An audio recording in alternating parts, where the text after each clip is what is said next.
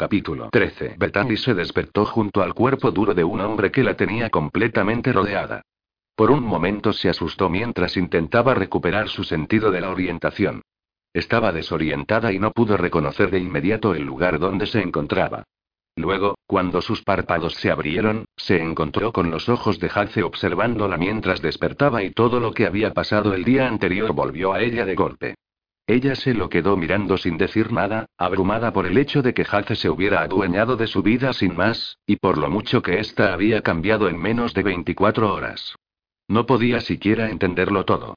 Parecía tan surrealista, y aún así lo recibía con los brazos abiertos. Aunque sabía que debería resistirse, una gran parte de ella estaba aliviada. Había estado sola, valiéndose por sí misma y viviendo una existencia espartana de duras penas durante tanto tiempo que tener ahora un hombre haciéndole todas esas promesas de cuidarla y protegerla la hacía marearse. Y la tentaba también. Su vida no era mucho, pero era lo que estaba acostumbrada. ¿Cómo se suponía que iba a ajustarse al mundo donde Haze vivía? Sí, él había insistido mucho en que vivían en el mismo mundo, pero ella no iba a caer en esa trampa. Ambos podrían ocupar el mismo universo, pero su vida era tan diferente a la de ella que no podía siquiera concebir las diferencias. Él tenía riqueza y poder. Su vida estaba bien ordenada y tenía unos estándares más exigentes. ¿Qué demonios quería tener con ella? ¿Por qué narices la quería? No tenía ningún sentido para ella. Desafiaba toda lógica.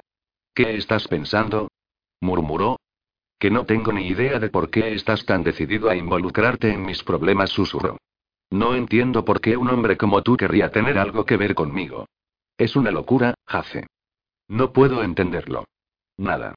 Es como un extraño giro en la historia de Cenicienta, solo que para chicas como yo no hay finales felices ni se comen perdices. Estoy empezando a arrepentirme de cada vez que te pregunto en qué estás pensando, Bruno. Eres demasiado honesta. Creía que iba más en la línea de que pensaras lo guapo que soy. O quizá que te has despertado fantaseando con que te follara mientras aún estabas medio dormida. Eso otro que estabas pensando es un sinsentido, y te juro que aunque me lleve una eternidad, voy a sacarte esas tonterías de la cabeza. Ella esbozó una sonrisa y se relajó sobre la almohada. Sus ojos brillaron cuando se rió y su abrazo se reafirmó a su alrededor. Dios, tienes una risa preciosa, le dijo con voz ronca. Y tu sonrisa y me quita la respiración. El cuerpo de Bethany reaccionó ante la mirada que llevaba pintada en su rostro. No puedes hablarme así, dijo en voz baja. Nadie dice esas cosas de una mujer que acaba de conocer. Es una locura. Acabo de hacerlo. Y planeo seguir diciéndotelo hasta que te creas cada palabra. Ella sacudió la cabeza en un intento de sacar de su mente toda confusión. En cualquier momento se despertaría en el centro de acogida y todo eso habría sido solo un sueño. Eres real, susurró. Él rodó en la cama y se colocó encima del cuerpo de ella para poder mirarla directamente a los ojos. Su cuerpo se ajustó al de ella y lo cubrió al mismo tiempo que las sábanas se quedaban arrugadas en sus caleras. Maniobró hasta que los muslos de Bethany se abrieron y ella pudiera sentir la enorme erección que asomaba justo entre las piernas. Soy real, nena. Esto es real. Somos reales. Cuanto antes lo aceptes, antes podremos seguir adelante y podrás ser feliz. Quiero que seas feliz. Quiero que estés contenta.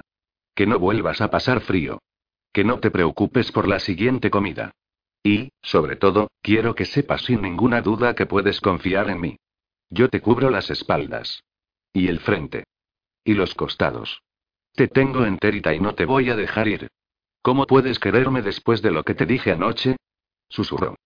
Él se inclinó para besarla y ajustó su cuerpo al de ella con más intensidad.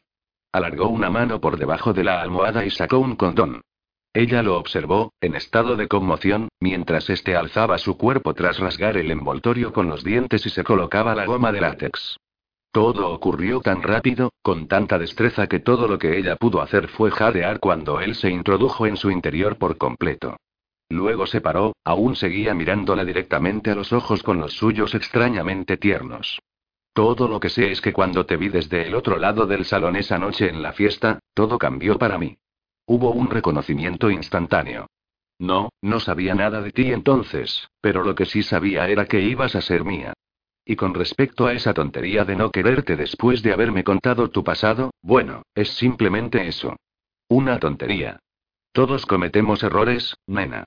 Nadie es perfecto. Yo no lo soy. Tú no lo eres. Sería aburrido a más no poder si ese fuera el caso. Las lágrimas se acumularon en el lagrimal de Betán y él la besó en los rabillos de los ojos antes de que pudiera soltar alguna. No llores, Betandi. No en nuestra cama. No cuando estoy dentro de ti. Quiero que bloquees todo lo que no tenga nada que ver conmigo y contigo y lo que te hago sentir. Olvídate de todo menos de esto. Hace se retiró y luego volvió a hundirse en ella con delicadeza. Su voz cambió, se volvió más seria, pero su mirada nunca abandonó la suya. No estoy diciendo que vaya a ser fácil. Yo cometeré errores. Tú cometerás errores, sobre todo por las mismas diferencias que dices que hay entre nosotros. Soy consciente de que te llevará tiempo cambiar el chip y quitarte de la cabeza que no eres suficiente para mí. Me cabrea, pero sé que no puedes cambiar toda una vida entera de verte como te ves de la noche a la mañana. Pero voy a trabajar en ello y te voy a derrotar por insistente, así que ya estás avisada. Soy un cabrón persistente y nunca me alejo de algo que quiero, ya sea en los negocios o en mi vida personal. Ella alargó los brazos hacia arriba para rodearle el cuello y luego lo atrajo hacia ella para besarlo en los labios. Hace pareció sorprendido ante el gesto tan repentino pero dejó que ejerciera el control. Cállate y bésame, susurró contra su boca. Él sonrió pegado a sus labios. Eso sí que puedo hacerlo, nena. Se callaron cuando sus lenguas se entrelazaron y colisionaron, enredándose hasta que a Bethany le faltaba el aliento y comenzó a jadear. Hace soltó un leve gemido en la garganta y pasó los brazos por debajo del cuerpo de ella para poder tenerla más pegada a él. Arqueaba las caderas con fluidez mientras deslizaba su erección dentro y fuera de ella hasta que Bethany estuvo más que mareada de placer. Él estaba muy cerca. No había parte de ella que no estuviera tocando de alguna manera. Su cuerpo estaba pegado al suyo, Bethany podía sentir cada sacudida, cada vez que los músculos de Hace se tensaban y se agarrotaban por el esfuerzo de sus movimientos. Cuando él separó la boca de la suya y comenzó a dejar un reguero de besos por su mandíbula y luego por el cuello, Bethany se dio cuenta de que esto no era ni de lejos como el sexo sin ataduras que había experimentado. No había nada mínimamente sucio o falto de emoción en lo que estaban haciendo. No era siquiera como el trío que había tenido con Haze y Ash. Por primera vez en su vida estaba haciendo el amor. Y sonaba absurdo. Sonaba cursi y romántico y otro montón de palabras que se le escapaban. La hacía sonar como una imbécil que no era capaz de separar las emociones del sexo. Pero la simple verdad era que los únicos sentimientos que había experimentado previamente eran de vergüenza, de odio a sí misma, de desesperanza y no sabía cómo procesar el bombardeo de emociones que Hace evocaba en ella. Estaba abrumada y no de la forma en que había mencionado el día anterior. Él la rodeaba, la tocaba, la llenaba. Llenaba lugares que habían estado demacrados y dolientes durante mucho tiempo. Él llegaba hasta su mismísimo corazón y repartía cariño y felicidad. Bethany lo abrazó y lo acercó más a ella. No quería que estuvieran separados ni un centímetro. Se colgó de él mientras éste se enterraba en su interior con mayor profundidad y con mucha más fuerza hasta penetrarle el alma. ¿Abrumador? Totalmente. Todo lo que tuviera que ver con Hace removía los cimientos de su existencia. Le había cambiado radicalmente la vida en cuestión de horas y aún así no tenía miedo. Quizás debería tenerlo. Estaba en su cama otra vez, tras unas pocas horas de haber vuelto con él, y aún así no sentía que fuera algo malo. No sentía que fuera sucio. ¿Y no era eso lo que de verdad era importante? Nena. La tierna voz de Hace la sacó de sus dispersos pensamientos. Mírame, nena. Ella abrió los ojos y lo vio mirarla fijamente. Había preocupación en su expresión y una mirada de ternura que combinaba con el tono de su voz. ¿Estás bien? Ella simplemente asintió, no confiaba en su voz para responder. ¿Estás segura? Asintió otra vez y lo abrazó con más fuerza. Bésame. Nunca tendrás que pedirme eso. Él la besó con fuerza, con posesividad. Bethany se estremeció y arqueó su cuerpo. Ella solo quería estar más cerca de él. ¿Cuán cerca estás? susurró. Casi estoy, le contestó ella. Dime lo que necesitas para llegar. Tú dijo. Solo tú. Los ojos de Hace brillaron y este apretó la mandíbula. Y entonces la volvió a besar otra vez con más fuerza y con más pasión hasta que ella estuvo respirando su aire y él el de ella. Estaban encajados tan fuertemente que Bethany no sabía siquiera cómo se las había apañado para seguir penetrándola. Su orgasmo se fue formando poco a poco y con intensidad. Con tanta intensidad que sentía como si la estuvieran retorciendo. Fue aterrador y enorme, abrumador de la mejor de las maneras. A esto no le tenía miedo. No esta vez. Lo sentía tan bien y tan perfecto, y a lo mejor eso debería asustarla también. Fue entonces cuando se dio cuenta de que sin importar lo ridículo que sonara, confiaba en él. Confiaba en que cuidaría de ella. Sin importar el que en realidad no lo conociera. Que solo habían estado juntos dos veces y por cuestión de horas. Ella sabía que no haría nada que le hiciera daño. Simplemente lo sabía. Confío en ti, susurró. Bethany le tenía que dar eso. Sabía lo importante que era. Él quería su confianza y al mismo tiempo reconocía que le iba a llevar tiempo. Pero quería dársela ahora porque ella le estaba dando mucho y eso era lo único que ella podía darle a cambio. Nada más. No había nada que le pudiera dar que él no tuviera ya. Excepto ella misma. No era suficiente, pero era lo que él quería, lo que él había dicho que quería y era lo único que tenía para darle. Ah, nena gimió. Haces que me deshaga. Hace comenzó a moverse más rápido y con más fuerza. Era como si sus palabras lo hubieran lanzado por el borde de un precipicio. Su control había desaparecido y ella se deleitó en la ferocidad de su posesión. Bethany se hizo agua a su alrededor por lo que Hace se movía con mucha más facilidad, embistiéndola hasta que ella jadeara debido a la profundidad de su invasión. Luego ella comenzó a revolverse. Todo a lo que se había aferrado con tanta fuerza durante tanto tiempo empezó a aflojarse. Era demasiado. Él le había dicho que se deshacía con ella, pero en realidad ella era la que se estaba deshaciendo por completo. Bethany lo apretó en su interior. No quería que la abandonara. Quería vivir para siempre en este momento donde nada podía tocarla, donde nada más importaba. Era tan fácil olvidarse de su vida y de sus circunstancias y porque en sus brazos ella era fuerte. Era digna. Jadeando su nombre, Bethany cerró los ojos para reprimir la repentina riada de lágrimas, pero incluso entonces las sintió deslizarse, vehementes, por sus mejillas. Nunca había estado tan devastada por un orgasmo, y parecía una palabra un tanto suave, incapaz de describir lo que estaba ocurriendo completamente. El mundo se volvió borroso a su alrededor. Todo lo que podía sentir era él en su interior. Su boca sobre su piel. Su miembro enterrado en su cuerpo. Dos mitades de un todo. Bethany se quedó como flotando. Parecía que su cuerpo no pesaba y que su mente se iba completamente a la deriva. No estaba siquiera segura de estar consciente. Y entonces se percató del peso de Hace sobre ella. Estaba flácido y su pecho se movía arriba y abajo con bastante esfuerzo, pero lo sentía tan bien y tan sólido encima de ella. No quería que se moviera nunca. Posó sus labios sobre el hueco que formaba su clavícula y saboreó la conexión. Saboreó la sensación de ser querida. De ser preciada y cuidada a un nivel emocional. Él se movió y ella comenzó a protestar, pero entonces captó la expresión de su rostro y paró. Hace se levantó lo suficiente para llevar una mano al rostro de Bethany y ella se dio cuenta de que sus mejillas estaban húmedas debido a las lágrimas. E dijo con gentileza. ¿Qué es esto? Bethany se avergonzó de su reacción. ¿Cómo podía explicar la enormidad de este sentimiento? Intentó apartar la mirada, pero él no la dejó. Bajó la mirada y comenzó a borrar el rastro mojado de su piel a besos, luego alzó la cabeza y la volvió a mirar directamente a los ojos otra vez. ¿Betany? Había preocupación en su voz, que la hizo sentirse aún más estúpida si cabía. Estoy bien, dijo ahogadamente. ¿Seguro? Nunca he estado mejor, dijo suavemente. Él pareció entender entonces. Sonrió y la volvió a besar. Deja que me quite el condón y luego podemos hablar, dijo. Alarmada, ella permitió que se incorporara y esperó a que tirara el condón. Luego volvió a la cama y la cogió para pegarla contra su costado. Le acarició el pelo en silencio mientras la abrazaba. No quiero que nada nos separe, pronunció finalmente. Sin entender por completo a qué se refería, ella se quedó callada mientras esperaba. Necesitamos pedir cita con el médico para que te puedas hacer pruebas y luego también empezar con algún método anticonceptivo. No quiero ponerme condones.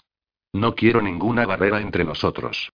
Por supuesto seguiré usándolos hasta que sea seguro, pero eres mía y quiero total acceso a ti. En todos los sentidos. ¿Estás de acuerdo? Aunque ya lo sabía, él se lo había dejado más que claro el escuchar que tenía toda la intención de tener sexo con ella regularmente la asombró. Todo sonaba tan impermanente, y ella sabía que la relación entre ellos podía ser de todo menos eso. Nena. Háblame. Estás demasiado callada. ¿Estás asustada? ¿Estoy yendo muy deprisa? Ella casi se rió. Ahora se preocupaba por ir demasiado deprisa.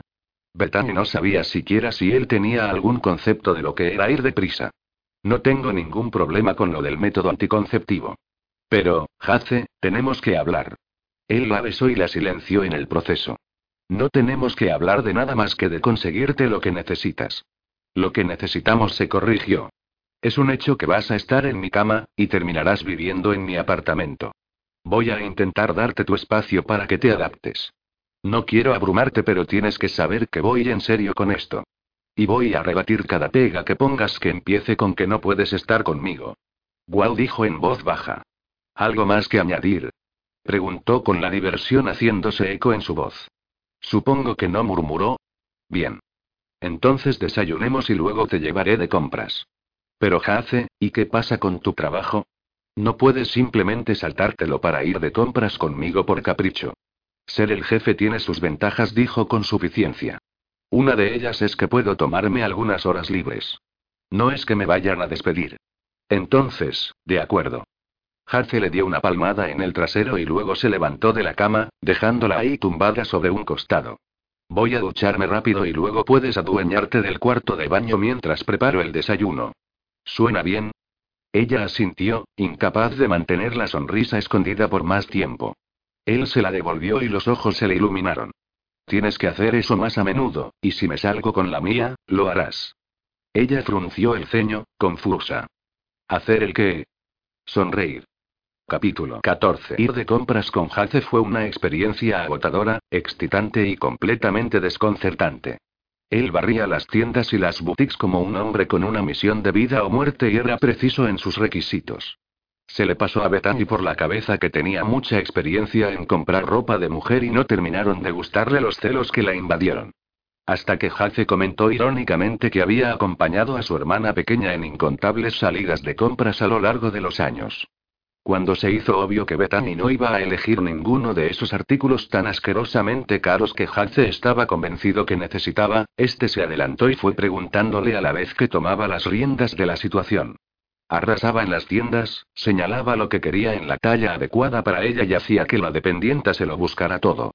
La equipó por completo con todo lo que necesitaba, desde ropa interior que fue terriblemente incómodo hasta sujetadores igualmente incómodo y vaqueros, camisas y vestidos que Bethany no tenía ni idea de para qué los iba siquiera a necesitar alguna vez. Luego le compró sudaderas, dos abrigos uno corto y otro largo y tres pares de botas forradas en piel. No quiero que tengas los pies fríos, le dijo. Bethany estaba absolutamente conmocionada, pero a la misma vez el corazón se le derretía ante el cuidado que él ponía en elegir cada artículo en particular. Cuando terminaron la maratón de cinco horas de compras, a Bethany le daba vueltas la cabeza y el conductor de Hace tuvo que ayudarles a llevar todas las bolsas hasta el coche. Había una verdadera montaña de bolsas y cajas en el maletero y aún había más cosas metidas en el asiento delantero. Bethany se hundió en el asiento, embotada por la intensidad del día. Sí, él le había dicho que la iba a llevar de compras, pero ella se había imaginado que le iba a comprar un abrigo ya que estaba muy enfadado de que no tuviera uno y quizás unas pocas cosas más. Nunca se habría esperado que fuera a llenar un armario entero con ropa suficiente como para llevar cada día del mes sin repetir. No quería siquiera saber cuánto había costado todo. Se negaba a mirar las etiquetas después de haber cometido el error de mirar la primera. Casi se había desmayado, así que Hace, que había fruncido el ceño, la instó a que desviara la vista hacia otra cosa. Hace la cogió de la mano y le dio un pequeño apretón. ¿Todo bien? Ella asintió.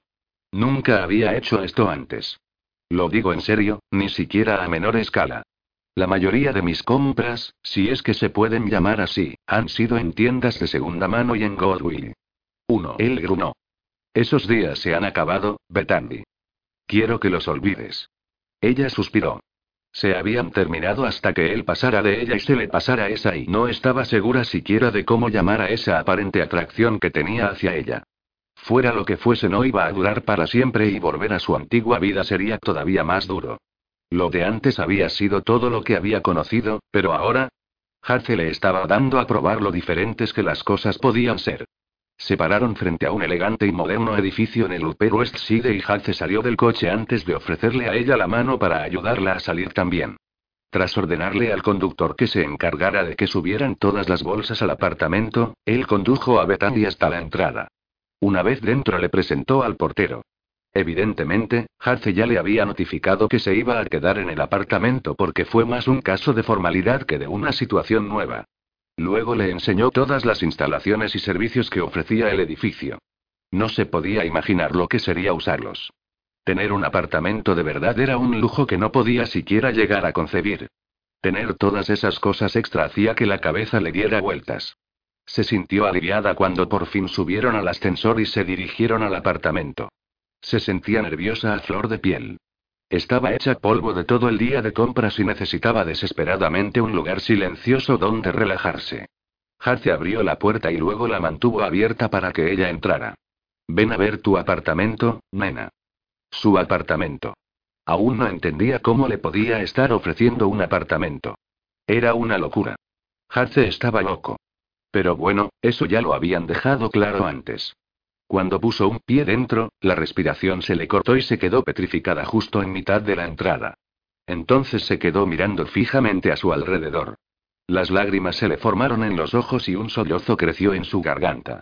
Harce la rodeó con un brazo y le dio un pequeño apretujón. Nena. Pronunció la palabra con una voz tan dolorida que hizo que le diera un vuelco el corazón. Es precioso, Harce susurró. ¿Sí? Es perfecto. Él sonrió y la besó en la nariz. Y no lo has visto todo todavía. Y ahí estaba. El salón y la cocina formaban una sola habitación grande con la idea de espacio abierto que a ella le encantaba. Pero la tonalidad de colores era lo que lo hacía absolutamente perfecto. Estaba todo diseñado con colores tierra. La habitación, todo el apartamento tenía un ambiente hogareño y acogedor, un epítome de todo lo que ella había querido como un lugar en el que vivir. La cocina era de última generación con electrodomésticos de acero inoxidable. La vitrocerámica era muy moderna y los armarios parecían estar completamente equipados con utensilios de cocina y cubertería. Las manos le dolían de ganas de entrar en esa cocina y comenzar a cocinar. Vamos, dijo. Te enseñaré el resto mientras nos suben las bolsas. Hicieron un breve recorrido por los dormitorios y los cuartos de baño y cuando volvieron se encontraron con que ya había una gran montaña de bolsas en el salón. Un momento después, un hombre alto y muy musculoso entró por la puerta seguido de otro más bajito y fornido. Ambos parecían sacados de una revista de culturismo. Tenían los brazos bien musculados. Aparentaban ser unos auténticos gorilas. El hombre que parecía ser el líder llevaba unas gafas de sol que se subió a la cabeza y Bethany instintivamente se pegó al costado de Jace, buscando su protección. Esos hombres le recordaban mucho el encuentro que había tenido con los tipos que querían el dinero que Jack les debía. No te harán daño, murmuró Jace. La rodeó con un brazo y la pegó contra él. Al instante se sintió y mejor. Más segura. No importaba que los hombres la doblaran en tamaño. Eran auténticas montañas y parecían incuestionables, como poco. Ella estaba junto a Jace y él no permitiría que nadie le hiciera daño. Ante las palabras de Jace, el más alto se acercó lentamente y frunció el ceño. Levantó la otra mano para pedir al otro hombre que se acercara y ambos se quedaron a una corta distancia de ellos, cuidando de mantener un espacio entre sí. Señor Crestue, dijo el más alto. Soy Caden Hinsberg y este es Trevor Dixon. Jace extendió su brazo y dio un paso hacia adelante para estrechar ambas manos. Gracias a ambos por venir. Se giró y le hizo un gesto a Bethany para que se acercara. Vacilante, ella dio un paso adelante y le echó una mirada de prevención a los dos recién llegados. Harce alargó la mano hacia ella y Bethany deslizó sus dedos sobre los de él. Los entrelazó y tiró de ella para que estuviera nuevamente a su lado. Estos son tus guardaespaldas. Bethany no podía formular una respuesta. ¿Guardaespaldas? ¿Por qué demonios necesitaba ella guardaespaldas? Lanzó una mirada llena de confusión a Jace. ¿Por qué? La palabra salió entrecortada y ronca.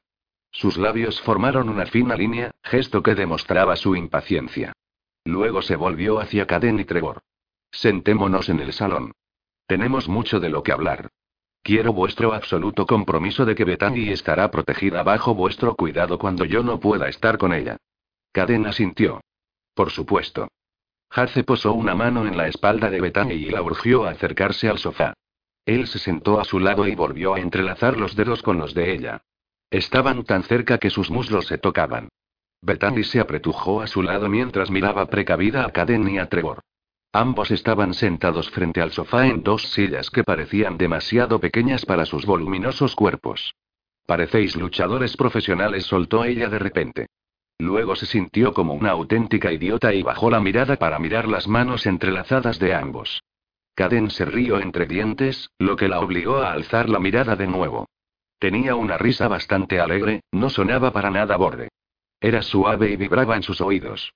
Era y agradable. Eso ayuda para la clase de trabajo que hago, señora. Oh, sí murmuró la joven. Harce le apretó la mano y luego redirigió su atención a los guardaespaldas. Se sentía ridícula llamándolos así. La situación entera parecía ser tan completamente rara y extraña que no podía siquiera llegar a comprenderla. Hace volvió a mirar a Bethany con los ojos serios. Caden y Trevor te acompañarán a todas partes cuando yo no esté contigo. Escoltarán todos tus movimientos, y sí, me refiero a todos tus movimientos. Cuando estés aquí, ellos estarán aquí. Y si sales fuera, ellos irán contigo. Bethany lo miró consternada. ¿Pero por qué? No lo pillo. Hace, esto es una locura. Yo soy una don nadie. Nadie se preocupa de mí. No tengo nada, así que nadie se fija en mí. No gana nada secuestrándome o Dios sabe qué más has pensado. Hace suspiró. ¿Te olvidas de que hace un día esos cabrones te tenían en el suelo? ¿De que te pegaron y te amenazaron? Te dieron una semana para responder. ¿Qué crees que pasará cuando esa semana pase, Betami? ¿Crees que simplemente se van a olvidar de ti porque de repente no pueden encontrarte donde solías estar? Me voy a asegurar de que no van a acercarse a ti y parte de eso significa que Karen y Trevor van a estar contigo cuando yo no pueda. Lo que significa que no vas a ir a ningún sitio sin ellos. ¿Lo entiendes? ¿De verdad crees que me pueden encontrar aquí? Susurró. Digamos que no estoy dejando nada a la suerte. Caden se aclaró la garganta. Señora dijo educadamente. Hombres como esos no se rinden tan fácilmente. Tienen que demostrar su poder, y si no lo hacen pierden credibilidad en la calle. Si los demás averiguarán que han fracasado en recuperar el dinero de una deuda, significaría que más gente decidiría no pagarles. Ellos trabajan con el miedo y la intimidación. Si la gente deja de tenerles miedo, entonces se considerarían inútiles y dejarían el negocio. Ellos no van a dejar que eso pase, así que harán lo imposible por encontrarla. Trevor y yo nos aseguraremos de que no lo logren. Su boca formó una O silenciosa y se quedó mirando fijamente a Jace con asombro en los ojos. ¿Lo entiendes ahora? preguntó este quedamente. Ella asintió, pero aún estaba un poco impresionada por todos los cambios tan repentinos que había sufrido su vida. El chofer de Jace trajo una pequeña bolsa y se la entregó a Jace. No era ninguna que ella reconociera, aunque había habido tantas que ya había perdido la cuenta hacía horas. Hace sacó una caja y la abrió para mostrar un teléfono móvil nuevo. Le puso la batería, lo encendió y luego jugueteó con él durante largos minutos. Luego sacó su propio teléfono móvil y presionó botones antes de pasarle el teléfono a Caden. Programad vuestros números de teléfono en el móvil. Quiero que os tenga en la marcación rápida en caso de que algo vaya mal. Bethany alzó ambas cejas mientras Caden y Trevor rápidamente presionaban los botones antes de devolverle el teléfono a Jace. Luego este se lo dio a ella. He programado mi número. Es el número uno de la marcación rápida. Caden es el 2 y Trevor el 3. Mi oficina es el 4 y mi apartamento el 5. Lleva este teléfono siempre contigo, y si no quieres que me dé un ataque al corazón pensando que estás muerta en un callejón de cualquier sitio, mejor que contestes cuando te llame. ¿Entendido? Aturdida, asintió. Maldita sea, la cabeza le estaba dando vueltas. Apenas podía respirar y la cabeza le estaba empezando a doler horriblemente. Los cuentos de hadas no existían para chicas como ella y aún así había aterrizado en medio de uno. Pero este no tenía destinado un final feliz. Eso solo pasaba en la ficción, y ella estaba muy familiarizada con el funcionamiento de las cosas en la vida real. La vida real era un asco. Pero era real. Imperdonable. No ponía excusas, sino que era tal cual era. Hace se inclinó hacia ella y le dio un beso en la frente. Tengo que irme a la oficina. Tengo una reunión a la que no puedo faltar, pero no tardaré mucho. Caden y Trevor se quedarán contigo hasta que vuelva. La compra de la comida te llegará pronto también. Asegúrate de que uno de ellos dos abra la puerta y quédate donde no puedan verte hasta que ellos te confirmen que no hay nadie al acecho. Y hagas lo que hagas, escucha lo que tengan que decirte. Su trabajo es mantenerte a salvo. Pónselo lo más fácil posible cooperando, ¿de acuerdo? Está bien, murmuró. Si necesitas algo, llámame. Llevaré el móvil encima incluso en la reunión. Ella asintió mecánicamente. Hace la besó otra vez. Saldremos luego a cenar. Ponte uno de esos nuevos conjuntos y asegúrate de ponerte el abrigo. Por lo visto va a nevar esta noche. Luego pasaremos la noche aquí para que te puedas familiarizar con tu nuevo apartamento. Bethany se asombró ante la arrogancia que había demostrado al asumir que se iba a quedar con ella esa noche. También se asombró ante el hecho de que ella no lo había corregido. No había opuesto resistencia. Y se asombró ante el alivio que sintió en las venas cuando supo que no estaría sola. Perdida. Ya estaba perdida en él. Tan inmersa que no estaba segura de si volvería a encontrar la salida otra vez. Cuando Hace decidiera alejarse de ella, la rompería de una forma como nada antes lo hubiera hecho. Su vida. Su adicción. Sus miserias. Hace tenía un poder sobre ella que nunca se hubiera imaginado que otro ser pudiera tener. Y eso la asustaba más que el volver a pensar en drogas, sexo o en los hombres que la habían amenazado. Capítulo 15. Hace entró en el edificio que albergaba las oficinas de HCM y cogió el ascensor. Si no tuviera esa maldita reunión, se habría saltado el trabajo por completo. No le gustaba dejar a Bethany sola tan pronto tras haberla recuperado. No, técnicamente no estaba sola, pero aún así no le gustaba dejar que se valiera por sí misma. Cuando entró en la oficina de Gabe unos pocos minutos después, vio que Ash ya estaba allí, y por como Gabe lo estaba mirando, con un ápice de preocupación, supo que Ash se había ido de la lengua. Harce apretó los labios en una fina línea y se sentó en la silla que había frente al escritorio de Gabe. Terminemos con esto, dijo Hace. Ash no lo miró a los ojos, sino que siguió con la mirada fija en Gabe. A Hace le parecía bien. No tenía tiempo para la intervención de sus amigos, que claramente habían estado hablando de él. Gabe frunció el ceño pero no puso resistencia. Hace había llegado cinco minutos tarde, hecho que no era muy típico en él. Ash y Gabe estarían convencidos probablemente de que había perdido la maldita cabeza. Y quizá por primera vez la había encontrado. Tanto él como Ash habían estado tirándose a las mismas mujeres durante años. ¿Cuán retorcido era eso? A Gabe no parecían importarle mucho esas actividades, pero ahora sí se iba a poner a juzgar porque Hace hubiera finalmente encontrado a una mujer que no tenía intención de compartir. Y Gabe no era nadie para hablar tampoco. Él había perdido su propia cabeza por mía. La hermana de Hace, por Dios. Hace no le había cortado la cabeza de Gabe aunque debería haberlo hecho. El desgraciado ya había sido lo bastante patético sin que Hace tuviera que castigarlo más. Hace parpadeó cuando se dio cuenta de que la reunión ya estaba bien avanzada y él no tenía ni idea de lo que habían discutido hasta entonces. Cuando se produjo un prolongado silencio, Hace se imaginó rápidamente que estaban esperando a que él hiciera su aportación. Maldición. Ash le envió una mirada de disgusto y luego siguió adelante con la información que Hace debería haber dado. Ash se hizo cargo de la situación como un auténtico profesional. Sus encantadoras e impecables artimañas ganaron rápidamente al grupo de inversores que estaban al otro lado de la línea telefónica. Hace suspiró de alivio cuando la reunión finalmente terminó. Ash guardó sus cosas y salió de la oficina de Gabe sin dirigirle la palabra ni una vez. Muy maduro. Hace sacudió la cabeza y se preparó para salir también. Ya estaba pensando a dónde quería llevar a Bethany a cenar, la llamaría cuando estuviera de camino y la avisaría para que pudiera arreglarse. Hace, un minuto, si no te importa.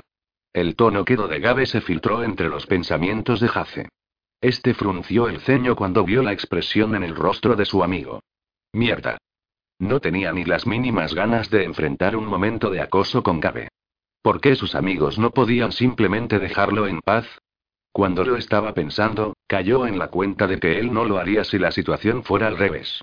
Él mismo había acosado a Gabe muchas veces mientras estaba con Mia. Pero, maldita sea, Mia era su hermana. Él se había interesado en cómo Gabe la trataba. Bethany no tenía ninguna relación con Gabe o Ash. Bueno, a menos que contara el hecho de que se había follado a Ash, pero Haze estaba intentando olvidarlo. La imagen de su mejor amigo con la mujer que Hace consideraba suya lo quemaba por dentro. Era posible que nunca pudiera deshacerse de esa imagen donde Ash tenía la boca y las manos sobre su piel. Mejor que sea rápido, gruñó Hace. Se quedó de pie, rechazando sentarse, porque precisamente eso haría que la conversación se prolongara más de lo que él quería. Hace tenía mejores cosas que hacer. Como llevar a su mujer a cenar y luego volver a casa y follársela. ¿Qué demonios pasa contigo, tío? Le preguntó Gabe suavemente. Hace profirió un sonido de impaciencia. No pasa nada conmigo. Eso no es lo que Ash dice. Ash necesita mantener cerrada esa bocaza que tiene. La expresión de Gabe se intensificó. ¿Qué pasa entre Ash y tú? No estás siendo tú, tío. Ash es tan reservado como tú, pero es obvio que estáis enfadados el uno con el otro. Dijo que estaba aspirado por una mujer. ¿Hay ahora algo de lo que quieras hablar? Bethany no va a ser el centro de una discusión, dijo Hace en un tono frío. Además, si hay algo que quieras saber, estoy seguro de que la investigación que le hizo Ash te dará la información suficiente para que podáis seguir chismorreando los dos. La expresión de Gabe cambió de la preocupación al enfado en apenas dos segundos. ¿Qué narices te pasa, Hace? Yo no estoy chismorreando de nadie. No sé nada sobre esa información. No sé siquiera quién demonios es Bethany y no estoy cotilleando de ella con Ash. Ash no ha dicho ni pío tampoco, por cierto. Hace sabía que estaba comportándose como un gilipollas. Sabía que era un auténtico hipócrita. Él nunca dejaría que sus amigos continuaran con la actitud que él mismo estaba teniendo. Pero aún estaba enfadado con Ash por intentar advertirlo sobre Bethany. Y si tenía que ser completamente honesto, aún estaba enfadado porque Ash se la hubiera follado también. Quizás nunca lograra perdonarlo por eso, aunque por entonces Hace había estado de acuerdo. Incluso con sus instintos gritando a pleno pulmón, él había dejado que pasara.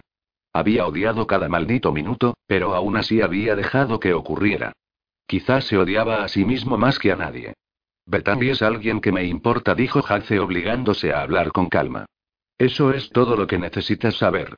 Ella necesita ayuda, mi ayuda, y no voy a darle la espalda. ¿Necesitas mi ayuda? preguntó Gabe. Y ahí estaba. La amistad incondicional que había existido desde que estaban en la universidad. Siempre ahí, cubriéndose las espaldas. Los tres se habían llevado buenos palos, sin duda. La relación de Gabe con Mia había sido la amenaza más reciente. Pero ni siquiera el hecho de que Gabe se estaba tirando a la hermanita pequeña de Hace, y que de paso le había roto el corazón, había podido destruir los cimientos de esa amistad que había entre ellos. Gabe había hecho las cosas bien con Mia. Y las había hecho bien con Jace. Jace suspiró y luego relajó las manos, abriendo los puños que había cerrado antes. No, tío, pero te lo agradezco, contestó en voz baja. No estoy loco. Ni obsesionado. Bueno, vale, a lo mejor sí lo estaba, pero sonaba mucho más espeluznante de lo que era en realidad. Es algo que tengo, que necesito hacer. Bethany es diferente. Ella es especial. Y ni siquiera comprendo bien por qué o cómo. Pero la vi y las cosas cambiaron. Todo cambió. Y tengo que ir a por ello ahora o pasarme toda la vida arrepintiéndome. Lo entiendo, dijo Gabe lentamente. Créeme, lo entiendo. Sí, supongo que sí. Mia pronunció Hace por la forma en que su amigo había dicho que lo entendía. Sí, Mia. Entonces entiendes por qué necesito espacio y tiempo para lidiar con esto a mi manera. Gabe asintió. Sí, lo pillo. Ash también lo haría si se lo explicaras. Está enfadado, Jace. No por Betandi. Ni tampoco porque parezca que se te ha ido la cabeza. Está enfadado porque está preocupado por ti y tú te has cerrado a él. Tú más que nadie sabes que él haría lo que fuera por ti. Hace cerró los ojos brevemente cuando la culpa empezó a recorrerle las venas. Sí, lo sé. A la mierda. Odiaba cuando Gabe tenía razón. Era un cabrón engreído y petulante. Incluso ahora tenía ese brillo de saberlo todo en los ojos. Tengo que irme. Dejé a Betany en el apartamento. Va a quedarse en el antiguo piso de Mía. Gabe levantó una ceja, claramente confundido. Me sorprende que no la hayas encerrado en el tuyo. Has mencionó cosas bastante intensas. ¿Y cómo lo iba a saber él de todas formas? murmuró Jace. Quiero darle espacio. Tiempo para que se adapte antes de que la arrastre conmigo. Y sabes que eso es lo que va a ocurrir. El que me encargue de todo y la arrastre conmigo. Es inevitable y quiero que se sienta segura de sí misma y que confíe en mí antes de que esto se convierta en algo completamente diferente. Gabe asintió. Sí, él lo entendía mejor que nadie. Excepto Ash. La necesidad y el deseo de control era un rasgo que los tres compartían. No solo en ciertos aspectos, sino en todos. Tanto dentro como fuera de la cama. Pero sí, especialmente en la cama. Bethany todavía no había visto nada de cómo serían las cosas con él, y ella era ya tan frágil, tan insegura de sí misma y del lugar que le correspondía en el mundo que Hace no quería hacer que todo fuera tan rápido. Si la asustaba y ella huía nunca se lo iba a perdonar. Arréglalo con Ash, añadió Gabe quedamente. Sabes que Oscar comerá a ambos hasta que no lo hagas. Y antes de que me mandes a tomar viento porque me estoy metiendo en detalles personales, esto también afecta a los negocios. No podemos permitirnos fallos porque tú y Ash estéis con las garras sacadas. Si no pensáis en mí, en el negocio, en vosotros mismos y en el hecho de que te sentirás como un completo gilipollas por tirar a la basura una amistad que es casi de por vida, piensa en lo que le hará a Mía. Ella os quiere a ambos. Piensa lo que le haría eso a Bethany si averiguara alguna vez que fue ella la que puso esa línea entre dos amigos y socios. Eres un maldito manipulador, soltó Jace con disgusto. Gabe dibujó una media sonrisa torcida en el rostro. Mia ya me ha llamado eso una o dos veces. Jace sacudió la cabeza. Luego cambió de tema porque ya estaba cansado de que su vida personal fuera diseccionada por su mejor amigo. ¿Habéis decidido una fecha para la boda ya? Mátame, murmuró Gabe. Hace alzó una ceja y se rió. Y entonces se rió más fuerte. Ojalá pudieras verte, tío. Estás más exprimido que un limón. ¿Qué está haciendo mi hermana contigo? Gabe se pasó una mano por el cabello. Mira. Yo solo quiero casarme. Quiero que lleve mi anillo en el dedo, que su apellido sea el mío y su firma en el certificado de matrimonio. Todo lo demás es intrascendente. Haría todo lo que me pidiera, ya fuera organizar la madre de todas las bodas, una que aún no se haya visto en la ciudad o fugarnos a Las Vegas. Harce hizo una mueca. Eh, si yo tengo voto, ¿podemos no elegir la segunda? No es que suene demasiado bien. Dímelo a mí, murmuró Gabe. Entonces, ¿cuál es el problema? Parece que estás siendo extrañamente comprensivo y condescendiente. Gabe ignoró el comentario. Su expresión era de completa seriedad cuando respondió. La amo. Haría lo que fuera para que sea mía. Esa boda es para ella. Yo ya he tenido una, y no quería volver a tener ninguna hasta que llegó ella. El problema es que Mía no ha decidido lo que quiere. Y hasta que lo haga la boda está en espera. No sé la fecha porque no hay ninguna decidida. Parte de mí quiere tomar las riendas y decirle que nos vamos a casar en Año Nuevo, pero otra parte de mí quiere que esto sea especial para ella porque es la única maldita boda que va a tener. Hace sonrió. Tenía gracia ver a su amigo loco perdido por una mujer. Especialmente si esa mujer en cuestión era su hermana pequeña. Parte de su tensión se disipó de su pecho. Esta era su familia. Gabe. Ash. Mía. Siempre lo había sido. Siempre habían sido ellos cuatro desde hacía casi 20 años. Y la familia miraba por la familia. Dios, él mismo se cabreaba cuando la familia de Ash le tocaba las narices. Además casi le había arrancado la cabeza de Gabe por hacerle daño a Mía. Y luego había sentido lástima por el desgraciado y había odiado ver cómo lo pasaba mal cuando Mía se negaba a aceptar sus disculpas. Eres mi familia, tío, susurró Jace. Nunca voy a olvidar eso. Gabe parpadeó pero apretó la mandíbula. Siempre. Seremos cuñados por la boda, pero ya fuimos familia mucho antes. Pero menos mal que nunca vi a Mía como una hermana pequeña, o al menos dejé de hacerlo cuando llegó a la edad adulta. Hace se echó a reír y levantó las manos. De acuerdo, está bien, ¿podemos no tener esta conversación? Es mi hermana y no quiero saber cómo la ves. Ya es bastante asqueroso tener que veros a los dos juntos. Gabe sonrió y luego se puso serio una vez más. Ve y haz las cosas bien, Jace. Ash lo está pasando mal. Su familia le está comiendo la cabeza. Ya sabes que siempre lo hacen por estas fechas. No les importa nada los otros diez meses del año y luego quieren aparentar ser una familia feliz en el Día de Acción de Gracias y Navidad. Y ahora esto contigo y sé que los tres somos amigos. Nunca me lo he cuestionado. Pero también sé que vosotros dos sois más cercanos. Siempre lo habéis sido. Sea lo que sea lo que le hayas hecho, le ha dolido mucho. No se ha comportado para nada como es él. Ha estado pensativo y callado. De ti me lo espero. Puedes estar taciturno y de mal humor incluso en uno de tus mejores días. Hace le dedicó el dedo corazón. Pero Ash. No es lo suyo. Él es irreverente a más no poder y tiene esa actitud que parece que todo le da igual. Arréglalo. Me preocupo por los dos y si a ti te da igual, ahora mismo yo no quiero estar preocupándome por vosotros dos. Solo quiero preocuparme por ponerle el maldito anillo a Mía y seguir con nuestra vida con los hijos que ella quiere. Hace gimió. ¿En serio, tío? ¿Tenías que tocar ese tema? Gabe sonrió con suficiencia. Eh, no te he dado detalles. Y menos mal murmuró Jace. Luego suspiró. Y sí. Ash. Voy a ello. Comenzó a caminar hacia la puerta, pero una vez llegó se paró y se volvió a girar. Gracias, tío, le dijo sinceramente. Sé que probablemente nunca te he dicho esto. Al principio estaba demasiado cabreado para hacerlo. Pero me alegro de que Mia te tenga a ti. No podría encontrar a nadie mejor. Y sé que tú cuidarás de ella. Durante un largo rato Gabe se quedó en silencio. Se le formó un pequeño tic en la mandíbula como si quisiera mantener el rostro sereno. Luego simplemente asintió. Te lo agradezco. No sabes cuánto. Hace sonrió ligeramente. Oh, creo que sí lo sé. De nuevo hizo amago de irse, pero entonces Gabe lo llamó cuando estaba ya en el pasillo. Hace. ¿Sí? ¿Cuándo voy a conocerla? Hace agarró el picaporte de la puerta y respiró hondo. Luego miró a Gabe a los ojos y dijo: Cuando llegue el momento, lo harás. Por supuesto.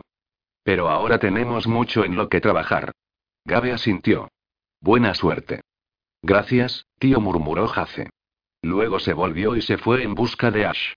Capítulo 16. Hace se apoyó contra el marco de la puerta del despacho de Ash y esperó a que su amigo terminara de hablar por teléfono. Ash estaba de espaldas, así que no tenía ni idea de que Hace estaba allí o de que había abierto la puerta de su despacho. Lo cual quería decir que la llamada le estaba exigiendo toda la concentración porque no se había siquiera percatado de la presencia de Hace. No me importa una mierda lo que tú y papá queráis, dijo Ash ácidamente. Hace hizo una mueca. Gabe tenía razón. La familia de Ash le estaba dando por saco otra vez. Estúpidos persistentes. Hace nunca había conocido a gente más superficial y egoísta que la familia de Ash. Estaba sorprendido por cómo Ash había podido salir adelante con semejantes víboras sin haberse dejado manipular ni influir por ellos. Dios sabía muy bien que sus hermanos no lo habían hecho tan bien. Gabe y Hace solían bromear con Ash diciéndole que era adoptado. Era la única conclusión lógica. Ash era tan diferente de sus padres y de sus hermanos y, si bien ellos eran unos insatisfechos egoístas y calculadores, Ash era más relajado, tenía un corazón que no le cabía en el pecho y era leal a más no poder. ¿Su familia? Te darían la puñalada por la espalda antes de que te diera tiempo a volverte. Joder, te darían la puñalada incluso de frente. No les importaba. Te pisotearían y dejarían la huella de sus zapatos mientras se alejaban. Vuestra manipulación no va a funcionar. Ni de coña voy a pasar las navidades con mi amada familia. Preferiría que me arrancaran las uñas de los dedos, soltó Ash. Hace suspiró. Siempre era lo mismo. Cada mísero año. Él estaba convencido de que solo querían a Ash para poder tener a alguien nuevo a quien atormentar. Cuando Ash era más joven, había intentado mantener la paz y ser un buen hijo y hermano. Había asistido a todas las reuniones familiares, si es que se podían llamar así. Los primeros dos años había ido solo. Gabe y Hace inmediatamente notaron una diferencia. Ash había estado pensativo durante semanas y le había llevado lo suyo volver a ser el que era. Tras el segundo año, Haze y Gabe se dieron cuenta de lo que pasaba y al siguiente año insistieron en ir con él. Tras esa experiencia, ambos juraron que nunca dejarían que Ash estuviera cerca de su familia sin un apoyo sólido que lo acompañara. Parecía insólito, pero la familia de Ash era puro veneno. Tras unos años en los que Ojace o Gabe o ambos lo acompañaron y experimentaron de primera mano la disfunción que sufría la familia Amcintire, Ash los envió a la mierda y no había vuelto a regresar. Y no es porque ellos no lo hubieran intentado. Hace sabía que Ash estaba completamente avergonzado de que sus amigos tuvieran que ver a su familia y en vez de dejar que continuaran viéndola en acción, simplemente lo cortó de raíz. Lo cual a Hace le pareció bien. Ash era mejor persona cuando no estaba alrededor de ellos. Era más feliz. Hemos acabado con esta conversación. No vuelvas a llamarme. No voy a cogértelo a la próxima, advirtió Ash. Colgó el teléfono de la oficina y luego se giró en la silla. Tuvo que mirar dos veces cuando vio a Hace de pie en la puerta, pero luego frunció el ceño. ¿Qué estás haciendo aquí? Habría jurado que tenías cosas que hacer. Hace suspiró otra vez y se adentró más en la oficina. Se acomodó en una de las sillas junto a la pared y se llevó las manos a la espalda para poder echarse hacia adelante y mirar a Ash a los ojos. Mira, tío, he sido un gilipollas. Lo sabes. Yo lo sé. También sé que acabas de terminar de hablar con la zorra de tu madre y ahora estás de mal humor, así que lo vas a pagar conmigo. Me lo merezco, así que no me importa. Pero lo que sí me importa es esta distancia que hay entre los dos. Ash apretó los labios. Tú eres el que la pusiste ahí. Sí, eso también lo sé. Me estoy intentando disculpar, Ash. No te hagas el difícil y déjame hacerlo. Ash se echó hacia atrás en la silla y habló con un tono familiar que hizo que el alivio atravesara el pecho de Jace. El todopoderoso, arrogante y cabrón controlador Jace Crestue sincerándose e intentando disculparse. Continúa. Esto tengo que verlo. Que te jodan, murmuró Jace. Pero ya estaba sonriendo. Familia. Tal como había observado en el despacho de Gabe. Tal y como él lo sabía y había sabido ya. Esta era su familia. Y era la familia que quería que Bethany también tuviera. Esa es una disculpa un tanto inusual, dijo Ash. Que te jodan y lo siento y suenan casi igual. Hace se rió. Dios, eres un imbécil. Pero igual de rápido se puso serio de nuevo y miró a Ash a los ojos. Lo siento, tío. Fui un idiota. Sobreactué. Sé que estabas intentando ayudar y mirar por mí. Te lo agradezco más de lo que te imaginas. Pero estoy bien, te lo prometo. Puedes pensar que estoy loco y que he perdido toda perspectiva, pero lo tengo controlado. Estoy bien. ¿Qué tienes controlado? Preguntó Ash con curiosidad. Tienes que ver esto según mi perspectiva, tío. Tenemos un trío con una mujer. No es nada extraordinario. La mujer desaparece a la mañana siguiente. Tampoco es inusual. Lo único raro en la ecuación es que ella fue la que se quitó de en medio en vez de ser nosotros los que le dijéramos adiós. Así que, bueno, cuando te dio de todo ante el hecho de que se había ido pensé, de acuerdo, está enfadado porque no fue él el que le ha dado largas. Y lo pillo. A lo mejor no habías terminado con ella. Eres un loco controlador como yo. Te gusta crear las reglas. Ella las rompió al irse. Lo que no me esperaba era que pusieras la ciudad patas arriba buscándola. Hace suspiró. Sí, cuando Ash lo describía así sonaba mal. Si te pudieras haber visto estas últimas dos semanas, y tenías un aspecto horrible. Estabas como abstraído. Lo último que tenías en la cabeza era trabajar. Mia vino a verte dos veces y la echaste de malas maneras en ambas ocasiones. Hace alzó las dos cejas. Mentira. Ella no vino a verme. Ah, suspiró. ¿No te acuerdas de que vino a verte? ¿O solo no te acuerdas de que fueras un cabrón con ella? Mierda. ¿De verdad vino a verme? Asha sintió. Casi la muerdes, lo que hizo que Gabe quisiera partirte la cara. Le dije que bajara los humos, que solo tenías un mal día. Mierda. Así que ahí seguimos, apenas has existido en estas dos semanas. Actuaste como si fueras una persona totalmente loca y obsesiva. Así que hice la investigación, luego tú la encontraste y te volviste medio arrogante. Ya no te volví a ver hasta hace apenas unos minutos y actúas como si nada hubiera pasado. Todo esto después de que me dijeras que me mantuviera al margen y que este asunto no me incumbía. Hace soltó la respiración y se pasó una mano por encima de la cabeza. Está bien, lo has dejado claro. Fui un imbécil. Estuvo fuera de lugar y ambos lo sabemos. Ash hizo un ruido bastante grosero. No me importa una mierda que fueras un imbécil. ¿Piensas que este cabreo es porque hirieras mis sentimientos? Lo que pasa es que estoy preocupado por ti, Jace. Preocupado por lo obsesionado que estás con esa mujer. Estoy preocupado de que no sea buena para ti y no lo puedas ver porque te tiene bien cogido por los huevos. Hace controló la instantánea oleada de ira que lo golpeó de lleno. Ash era su amigo. Estaba preocupado. Hace iba a ser racional con la situación aunque lo terminara matando. Me necesita, dijo Hace totalmente consciente de lo pobre que sonaba la excusa. Pero joder, no sabía siquiera cómo explicárselo a sí mismo. ¿Cómo se suponía que lo iba a hacer con Ash? Ash lo estudió durante un rato y luego abrió la boca para soltar un suspiro. Esto te va a cabrear, pero alguien te lo tiene que decir. Podría quitarme de en medio y dejar que hagas lo que quieras, pero ambos sabemos que si la situación fuera al contrario y fuera yo el que estuviera actuando de la misma manera, tú estarías detrás de mí y no cesarías de meterte en medio. Así que yo tampoco lo voy a hacer. Eres mi hermano. Más que uno de los de verdad. Tanto tú como Gabe. Casi le cortamos las pelotas por lo de Mía. Se lo mereció. Y ahora voy a hacer lo mismo contigo por Betandi. Porque alguien tiene que hacerlo. Hace tensó los dedos de las manos y estuvo tentado de salir de la habitación. Pero las palabras de Ash habían penetrado con rabia y le habían hecho abrir los ojos. Eran hermanos. En todos los sentidos de la palabra. Y sí, no estaba tan cabreado como para no admitir que en caso contrario iría detrás de Ash si fuera él el que se estuviera comportando así. Dilo entonces, soltó Hace con resignación. Te has encargado de Mía durante muchos años, comenzó Ash con voz queda. Siempre has cuidado de ella. Joder, fuiste tanto un padre como un hermano para ella. Te necesitaba. Y ahora de repente no lo hace. No de la forma que lo hacía antes. Ya no es tu responsabilidad. Tiene a Gabe y su centro de atención va a ser él sobre todo. ¿A dónde quieres llegar? Ash soltó una larga exhalación.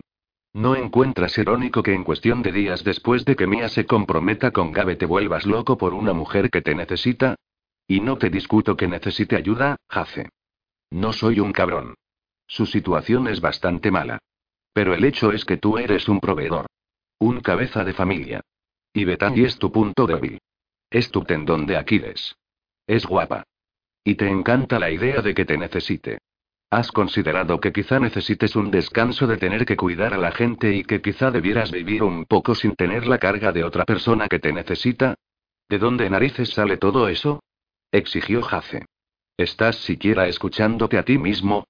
Mía no fue ninguna carga. Ella es mi hermana. Mi única familia. Nunca me he arrepentido de tener que cuidar de ella. Has levantó una mano. Sabes perfectamente bien que eso no es a lo que me refiero. Quítate la venda de los ojos. Mía nos pertenece a todos nosotros. Yo nunca sugerí ni por un instante que fuera una especie de carga desagradable. Yo estuve ahí mientras crecía. He invertido en su felicidad casi tanto como tú, ¿lo entiendes? Esa no es la cuestión. Mía nunca lo ha sido. La cuestión es que te sientes como perdido ahora que Mía tiene a Gabe y ya no te necesita de la misma manera que lo ha hecho hasta ahora. Y te has enganchado a Bethany, que es como mía solo que diez veces peor. Viste en ella a una mujer necesitada y eso llamó la atención en el benefactor que hay en ti. No estoy diciendo que no sea noble. No digo que seas un imbécil por querer ayudarla. Lo que estoy sugiriendo es que estás metido hasta el fondo y que necesitas parar el carro y mirar las cosas con algo de perspectiva. Puedes ayudarla sin tener que involucrarte tanto emocionalmente. ¿Qué sabes de ella? Estás actuando como si fuerais almas gemelas y lo supieras todo sobre ella. Voy a pedir que te calles ahora antes de que me cabrees de verdad, soltó Jace. ¿Así que me equivoco? Por supuesto que sí. No. Mierda. Toda esa tontería psicológica que Ash había soltado no dejaba de dar vueltas en la cabeza de Jace. Y sus palabras no eran más que estupideces. Cuando todo lo demás fallaba, la honestidad era la mejor manera de proceder. No es que él y Ash no fueran directos el uno con el otro. La idea de intentar diseccionar fuera lo que esto fuera esta obsesión con Bethany, como Ash lo había etiquetado, lo estaba poniendo de los nervios. Hace se pasó una mano por el pelo y estuvo tentado de tirar de él por la frustración. Mira, Ash. No te voy a desmerecer diciendo que tengo todas las respuestas, ¿de acuerdo? Pero si estás intentando decir que tengo alguna clase de complejo de héroe en lo que a Bethany respecta, estás equivocado. Me interesé en ella desde el primer momento en que la vi en la fiesta de Mía y entonces no sabía nada sobre su vida. No sabía que era una sin techo o que su situación fuera tan mala. Solo sabía que la quería. Y eso no cambió cuando averigüé todo lo demás.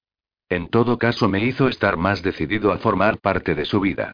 La expresión de Ash se volvió pensativa pero se quedó en silencio mientras Hace luchaba por explicarle su reacción con Bethany. Cuán superficial sería mi comportamiento si me alejara de ella una vez averiguara que su situación no es la mejor del mundo. Como si de repente no fuera suficiente para mí. Eso no debería importar, ¿no? Si estaba interesado en acercarme a ella antes de saberlo, eso no debería cambiar solo porque no puede medirse con mi estatus financiero o porque no tenga un lugar donde dormir. Señor murmuró Ash. Ahora me siento como si solo midiera apenas unos pocos centímetros. Harce dibujó una sonrisa en la boca. Todo iría bien. Ash era un blando en el fondo. Especialmente en lo que a mujeres se refería. Podría no haber actuado así, pero Harce sabía que había sido simple preocupación por él. Lo entendía. Lo valoraba. Pero Ash tenía que entender que esto no era un simple caso de caridad. Supongo que no me invitaréis a otro trío, dijo Ash secamente. Hace gruñó y Ash levantó las manos. Lo pillo. Ella es tuya. No tiene gracia, añadió Hace seriamente. Me gustaría olvidar que ese trío pasó alguna vez. Y cuando veas a Betami, y la verás, no quiero que esto sea un tema de conversación. Va a ser extremadamente incómodo. No quiero que se sienta avergonzada. No quiero darle ninguna razón para que se eche atrás. Ya me está costando bastante que vea las cosas como yo las veo. Y de verdad que quiero olvidar el hecho de que la has visto desnuda. De que has tenido tu polla en lugares que, de ahora en adelante, son míos y solo míos. Ah sacudió la cabeza, su expresión no tenía precio. Joder, tío. Vas en serio. O sea, en serio de verdad. Nunca pensé ni en un millón de años que te enamorarías de una mujer tanto y en tan poco tiempo. ¿Cuánto te llevó? ¿Cinco minutos? Maldita sea, debería haberlo sabido esa noche, pero ¿cómo? Jamás has actuado así con una mujer. Te mostraste malhumorado y posesivo desde el principio, pero no lo tuve en cuenta. Ash se echó hacia adelante y posó los brazos sobre una mesa. Sé que te lo pregunté, pero ahora tengo que hacerlo otra vez. Si te sentías así por ella, ¿por qué no me lo dijiste? Esa noche nunca debió haber ocurrido. Por el amor de Dios, ¿por qué dejaste que me la follara? Hace cerró los ojos brevemente y cuando los volvió a abrir Ash estaba mirándolo fijamente. Había una confusión genuina en la mirada de su amigo. Y arrepentimiento. Aunque temía que esa noche iba a ser una astillita que nunca iba a desaparecer entre ellos, Hace no quería que lo fuera. Quizás estaba siendo tonto. Era un hecho que Bethany y Ash volverían a cruzar sus caminos otra vez. Si ella iba a formar parte de la vida de Haze y eso era también un hecho, entonces Bethany y Ash se verían con mucha frecuencia. No iba a darle la espalda a una amistad que era más profunda que un lazo de sangre, pero ¿y si las cosas seguían siendo incómodas para siempre? Ash se las apañaría. De eso Haze estaba seguro. Sin embargo, lo desconocido en esa ecuación era Bethany. ¿Cómo reaccionaría ante Ash? ¿Tenía sentimientos por él? ¿Aún lo deseaba? Era obvio que se había sentido excitada por ambos hombres cuando tuvieron sexo con ella. Siempre se tendría que preocupar Hace de que Bethany mirara en la dirección de Ash o de que incluso fuera tras él. Era más que suficiente para volverlo loco y era estúpido pensar tanto en ello. No estaba siendo justo con Bethany. Era obvio que estaba asustada por esa noche y por el hecho de que había hecho un trío con él y con Ash. No podía asumir lo peor de ella y sospechar de ella antes siquiera de darle una oportunidad. La relación estaría sentenciada por los celos y la desconfianza antes de tener oportunidad de empezarla. ¿Hace? preguntó Ash con voz queda. ¿Por qué dejaste que ocurriera, tío? No lo entiendo. Tienes que saber que lo habría entendido.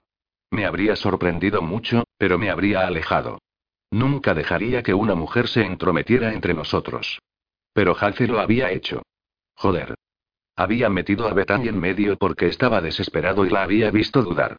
Había estado tan asustado de verla alejarse que había accedido apresuradamente a algo que lo contrariaba absolutamente. No había sido justo para Bethany y tampoco para Ash. La cagué, dijo Hace con el mismo tono de voz quedo. Fue mi culpa. Pensé en ese momento que tenía que hacerlo. Antes de que pudiera adelantarme y acabar con ello, ella aceptó. Y una vez que ella aceptó, no sentí como si pudiera decirlo, no importa, no vamos a hacer un trío, pero por cierto, voy a llevarte a casa y a follarte. Y luego ella pareció tener dudas y me entró el pánico porque no quería que se fuera. Era todo muy retorcido y se me fue de las manos antes de que pudiera arreglarlo. Y me arrepiento de cada mísero minuto. Algo brilló en los ojos de Ash y se quedó en silencio. Se volvió a acomodar en la silla y apartó la mirada. ¿Va a cambiar eso las cosas? Dijo finalmente Ash. Entre tú y yo. Parece que Bethany va a estar contigo durante bastante tiempo. ¿Qué significa eso para nosotros debido a lo que pasó esa noche? La intranquilidad asedió a Jace. Si pudiera volver atrás en el tiempo hasta esa noche, no le hubiera dicho nada a Ash. No le habría llamado la atención sobre Bethany y seguramente nunca se la habría follado con Ash. Y ahora Ash le estaba poniendo voz a las mismas preocupaciones que Jace tenía también. Esto no era algo pequeño. No podía dejar que esta relación con Betania arruinara su amistad con las personas que lo significaban todo para él. Pero tampoco podía dejarla escapar. Tenía que hacer que esto funcionara, lo que significaba que tendría que lidiar con la situación tan delicadamente como pudiera. Todo lo que cambia es que no vas a acostarte con ella otra vez, dijo Hace con más confianza de la que sentía. Esperaba que no se estuviera engañando a sí mismo. Estoy seguro de que las primeras veces que estemos todos juntos será incómodo. Pero seguirá siendo incómodo si nosotros hacemos que sea así. Ambos estáis en mi vida. No voy a elegir entre los dos. Espero que nunca tenga que hacerlo. Todo lo que puedo hacer es asegurarme de que no se convierte en ningún problema. Pero necesito tu ayuda. Tu y apoyo. El alivio se hizo patente en los ojos de Ash. ¿Vas a llamar a tu primer hijo como yo? Joder. ¿Quién es el que está yendo ahora rápido? Pisa el freno, Ash. No me voy a casar con ella. Por ahora murmuró Ash. Aún tenemos que superar muchas cosas, añadió Hace con voz seria. ¿Hay algo en lo que te pueda ayudar? Me has pedido apoyo, pero tío, ya sabes que eso lo tienes. Siempre lo has tenido. Eso no va a cambiar. Hace vaciló por un momento mientras el alivio penetraba en su sangre como un alcohol potente. Luego le relató la cadena de acontecimientos que había tenido con Bethany de principio a fin. Cuando terminó, la expresión en el rostro de Ash cambió a una que se parecía más a un gruñido fiero. Hijos de puta maldijo. Le pegan a una mujer indefensa porque el cabrón de su hermano ha cogido dinero prestado y ahora no tiene cómo devolverlo. ¿Y el cabrón dejó que fueran a por ella? Joder, mi familia puede que esté chiflada, pero ellos nunca me lanzarían a unos matones sin escrúpulos. Hace se rió. Al menos, no todavía. Un rayo de diversión iluminó los ojos de Ash. Cierto, dales tiempo. Hubo una prolongada pausa. Un entendimiento que no necesitaba palabras. No me gusta que te vayas a involucrar. Yo conozco gente, puedo hacer que se ocupen de ello. Me aseguraré de que a los tipos les llegue el dinero y un mensaje de que no vuelvan a molestar a Bethany otra vez, dijo Ash. Eso si tú quieres. Asumo que quieres que la deuda se salde. ¿Conoces gente? Preguntó Hace, incrédulo. ¿Qué demonios dices, tío? ¿Qué clase de gente conoces que puede hacerse cargo de una situación como esta? Y sí, cueste lo que cueste. Quiero que esa deuda desaparezca. No porque me importe una mierda el gilipollas de su hermano, sino porque quiero que Bethany esté a salvo y quiero alejarla de cualquier posible situación que la ponga en peligro. Ash se encogió de hombros. Nunca se sabe cuándo puedes necesitar este tipo de contactos. Me deben un favor, de todas maneras. Les di buenos consejos sobre armas de fuego y les pagué la estancia en uno de nuestros hoteles. No voy a preguntar siquiera y mejor así dijo animadamente Ash.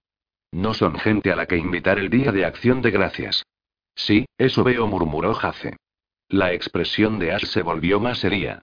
¿De cuánto dinero estamos hablando? Cinco mil. ¿Ya está? Jace suspiró. Es una fortuna para Bethany. Como ella dice, podría ser un millón y sería lo mismo. Iba a traficar para conseguir el dinero. Aún lo asustaba pensar lo que podría haber pasado si Kate no lo hubiera llamado el día que Bethany volvió al centro de acogida. O lo que podría haber pasado si no hubiera vuelto. Podría haber estado ahora mismo en las calles y vulnerable ante Dios sabía que Dios santo soltó Ash. ¿Traficar? Sí, eso básicamente resume mi reacción. La mujer necesita una correa, murmuró Ash. Figurativamente va a tener una, respondió Hace con calma. No va a ir a ninguna parte sin los hombres que he contratado para que la protejan, y cuando no esté con ellos, estará conmigo. Con suerte, hasta que soluciones lo de la deuda y esa amenaza pase. Pero aún no voy a hablar con ella del problema de Jack. Bueno, y tampoco parece que ella tenga muy claro que vais a ser pareja todavía, añadió Ash secamente. Lo tendrá. Ash arqueó una ceja. Suenas muy confiado. No voy a considerar la alternativa. ¿Y esa es? Que no forme parte de mi vida. Hubo una pausa embarazosa y Ash movió en la silla, incómodo. Mira, tío. Estoy pasándome de la raya con esto. Como si eso te hubiera frenado antes, dijo Hace secamente. Ash se rió entre dientes. Cierto. No soy un buen admirador de los límites, particularmente cuando mi familia está involucrada. Otra vez esa palabra. Familia. Y sí, Ash, Gabe y Mia eran su familia. Él había dicho antes que Mia era la única familia que tenía y no era cierto. Gabe y Ash y habían estado ahí. Siempre. Ayudándolo cuando sus padres murieron. Habían demostrado tener una lealtad con él que Hace nunca se habría imaginado. Quizás era algo que había dado por hecho durante años. Había sido un gran error. Otra gente no tenía eso. El apoyo incondicional. Era afortunado. ¿Cómo vais a funcionar? preguntó Ash. Tú y Betandi. Te conozco, tío. Tú y yo somos parecidos. Joder, Gabe también lo es. Estamos cortados por el mismo patrón. Nos gusta el control. La dominación. No somos de los de dar la mano a torcer. Podemos jugar a lo suave, pero eso es todo. Un juego. Al final, tú y yo sabemos que cualquier relación sería que tengamos va a ser controladora a más no poder. Hace asintió. Ni siquiera intentó negarlo. Entonces, ¿así es como funcionará con Bethany? ¿Está preparada para ello? ¿Está preparada para conocerte a ti de esa forma? ¿Tiene siquiera ella alguna idea de cómo va a ser vuestra relación?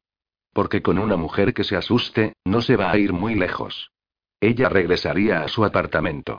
Tú sabrías dónde ir a buscarla. La llamas o vas a verla. Hacéis que funcione. Pero ese no es el caso con Betandi. Si se asusta, huye, y puede que no vuelvas a verla otra vez. Joder, ¿no crees que ya lo sé?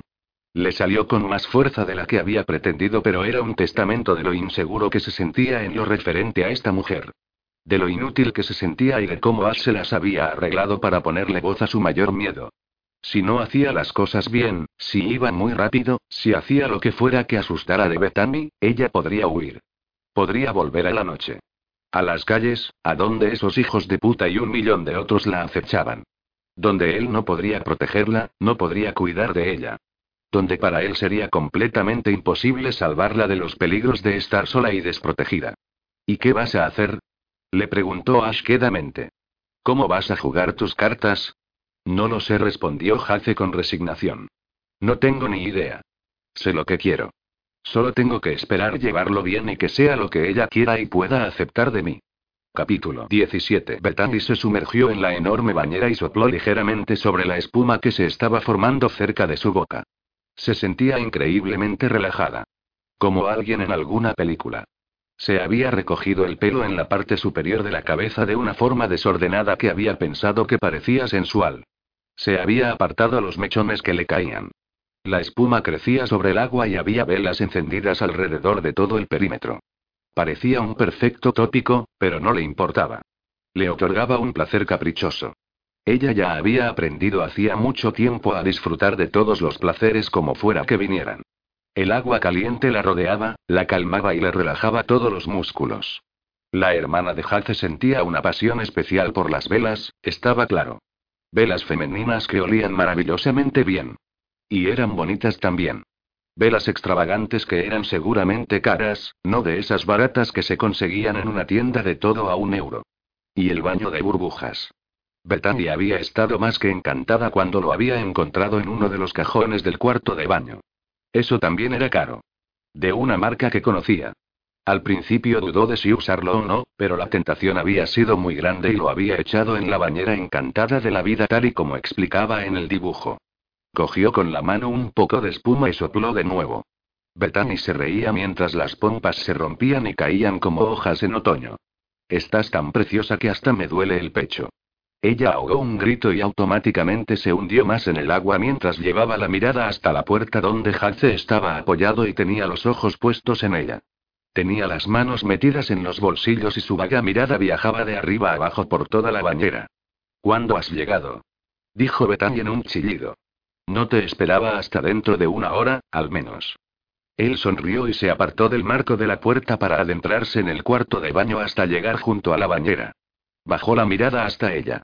¿Me estás diciendo que no habrías estado en la bañera, mojada, si hubieras sabido que iba a volver tan pronto? M. no tartamudeó. Es una pena, murmuró. Me podría acostumbrar a encontrarte así. Hace se sentó en el borde de la bañera y alargó la mano para tocarle la mejilla con los dedos, primero sobre la curvatura de sus pómulos y luego sobre el mentón. ¿Todo bien por aquí? Ella asintió, aún incómoda por su presencia en el cuarto de baño. Estaba en una posición vulnerable y eso la ponía nerviosa. ¿Caden y Trevor te han dado algún problema? ¿Estás cómoda con ellos? Ella sacudió la cabeza y luego asintió para responder a ambas preguntas antes de volver a hundirse en el agua de la bañera.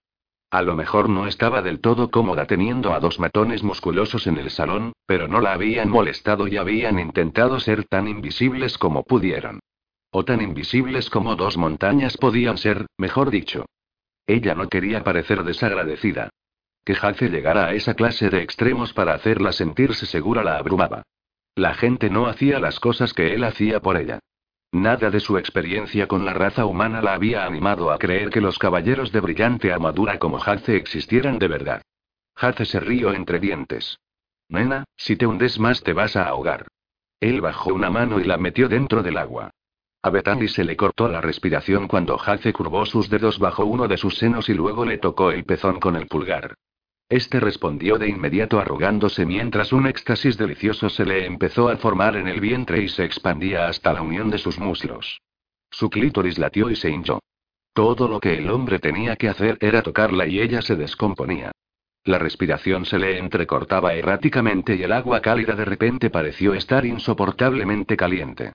¿Hay espacio para dos? murmuró Jace. Ella abrió los ojos como platos y alzó la mirada hacia él, insegura de si había oído correctamente. Los hombres como Hace no se deleitaban en baños de chicas con espuma y velitas. No. ¿Y ella quería que lo hiciera? Porque los tíos tampoco se metían en una bañera con una mujer a menos que esperaran algo más que bañarse. Era una pregunta con doble sentido. Ella se relamió los labios ya que los tenía secos y lo miró nerviosamente. Es una pregunta muy complicada, Ruborizándose, ella sacudió la cabeza y luego se sorprendió a sí misma al decir, puedes entrar. Estaba actuando sin pensar. Pero se sentía y más valiente con él. Lo que tenía gracia porque Jace todavía hacía que le revolotearan mariposas en el estómago con una simple mirada. Además la ponía claramente nerviosa, todavía estaba intentando averiguar cuáles serían sus expectativas con ella. Toda la situación parecía y una locura, por falta de una palabra mejor. Pero de alguna forma él se las arreglaba para hacerla sentirse segura de sí misma, y eso ya era decir bastante porque segura de sí misma no era un adjetivo que usaría normalmente para describirse a sí misma. Cauta, sí. Desconfiada. Totalmente. Bethany había aprendido a sopesar cada situación y a cada persona. Siempre buscaba las verdaderas intenciones de cada una porque nadie hacía nada sin querer algo a cambio y pero hasta ahora, lo único que había sido capaz de ver que quería Hace era ella. Y no tenía nada más que ofrecer. La mirada de Hace era amable mientras le seguía acariciando el pezón con el dedo pulgar. ¿Pero quieres que lo haga? Ese y sí contestó ella con la voz ronca. Más segura de sí misma esta vez. Sí, sin duda era un adjetivo que estaba empezando a emplear. Le gustaba. Le gustaba la sensación de sentirse así. La satisfacción inundó los ojos de Jace. Se levantó del borde de la bañera, se quitó la ropa y la arrojó encima del banco del lavabo. Bethany no pudo evitar admirar su cuerpo desnudo. Era tan guapo que se deleitó en él y memorizó cada detalle de su físico. La apretada montaña de músculos que se marcaba en sus brazos, sus piernas, su pecho y el casi invisible vello negro que formaba una tentadora línea desde el pecho hasta el ombligo y luego la ingle. Y ese pelo moreno, desordenado que le caía por la frente y las orejas hasta 5 centímetros por debajo del cuello. Betanis moría por enterrar los dedos en sus sedosos mechones, por entrelazarlos con sus manos tal como había hecho la noche que él y Ash habían tenido sexo con ella. Era extraño que recordara cada detalle de él con tantos pelos y señales de esa noche y que solo constituyera como un borrón en su memoria. Era la boca de Jace, sus manos, su pene, la sensación de su cuerpo cubriendo el de ella, duro y exigente, los que seguían penetrando su mente una y otra vez. Y ahora le estaba tirando los tejos con ese aire de dominancia. Tanto lujuria como autoridad inundaban esos deliciosos ojos marrones. El color era tan oscuro que era difícil identificar qué era la pupila y qué el iris. Aún así, había ternura en su mirada, casi como si intentara esconder esa exigencia que era como algo natural en él. ¿Entrenas? soltó ella de repente. Hace se detuvo en el borde de la bañera. Levantó la mirada hacia ella y luego sonrió. ¿Te gusta lo que ves, nena? Eres muy guapo. Por un momento él pareció casi avergonzado. Era una monería ver a un hombre de 38 años tan seguro de sí mismo y sereno perder el control por un momento. Ella le había hecho eso. Sí, la seguridad en sí misma era bastante buena por una vez en su vida. Tú eres la guapa, Betandi. Tan guapa y preciosa que no puedo dejar de mirarte. Me quedé ahí en la puerta y te observé durante un buen rato. Te podría estar mirando todo el día y nunca llegaría a cansarme. El calor se apoderó de sus mejillas y ella se sumergió, tímida. ¿Entonces entrenas? Sí. Hay un gimnasio en el edificio donde tengo mi apartamento y en el trabajo. Intento ir todos los días, pero eso no es siempre posible. Tienes un buen cuerpo, dijo tímidamente. Eres buena para mi ego. Ella sonrió mientras él metía una pierna en el agua. Un momento después se giró de manera que estuviera frente a ella y se metió dentro del agua. Deslizó los pies hasta que llegaron a tocar su cintura. Luego buscó con las manos los pies de Bethany y los levantó por encima de sus muslos. Así está mejor, dijo. ¿Ha ido todo bien en el trabajo? Preguntó ella en un intento de sacar un tema neutral. Hace sonrió y luego se rió entre dientes. Ella alzó una ceja, confusa. ¿Qué es tan gracioso? Suenas tan a ama de casa y preguntándole a tu hombre cómo le ha ido el día en el trabajo. El calor abandonó sus mejillas. Bethany estaba segura de que había empalidecido y luego bajó la mirada, avergonzada por su presunción. E igual de rápido se quebró su confianza de antes, y a su vez dejó un gran agujero del que la inseguridad se adueñó. E dijo Jace suavemente. ¿Qué te pasa, nena? Él se echó hacia adelante e hizo que el agua se removiera y navegara a su alrededor. A Bethany le llegaba casi por el cuello, pero de repente su mentón se elevó gracias a los dedos de Jace. Ella lo miró a los ojos de mala gana. Bethany, me ha gustado. ¿Tienes idea de lo mucho que quería y deseaba volver a ti? ¿De que he odiado cada maldito minuto que he estado alejado de ti? Conté los minutos hasta que por fin la conferencia hubo acabado. Joder, no quería dejarte sola aquí, para empezar. El cariño volvió a inundar el rostro de Bethany y ella sonrió mucho más ampliamente esta vez. La confianza volvió a apoderarse de ella y alivió los resquicios de inseguridad que habían amenazado con atrincherarse. Él alargó la mano y la atrajo hacia sí. Torpemente ella se puso de rodillas, por lo que el agua empezó a chorrearle por el cuerpo. La posición casi la obligó a quedarse sentada a horcajadas sobre él. Bethany quedó con los pechos directamente frente a su rostro. A no parecía que le importara. El hombre le rodeó la cintura con los brazos fácilmente y luego se encontró pegada firmemente a su pecho, los dos cuerpos mojados y resbaladizos. Hace deslizó una mejilla por uno de sus senos y cuando llegó al pezón, lo succionó suavemente entre sus dientes y tiró de él a modo de experimento. Cuando ella gimió, Hace chupó con más fuerza y encontró un ritmo que estaba destinado a volverla loca. Bethany se contoneó entre sus brazos y contra su cuerpo. Estaba resbaladiza pero él la mantenía bien sujeta y no permitía que hubiera espacio alguno entre ambos. Sin abandonar nunca el pecho de su boca, Hace movió una de las manos hasta el centro de sus piernas, donde tenía acunado el miembro contra su sexo. El otro brazo se quedó rodeando firmemente su cintura, sujetándola para que no se pudiera mover.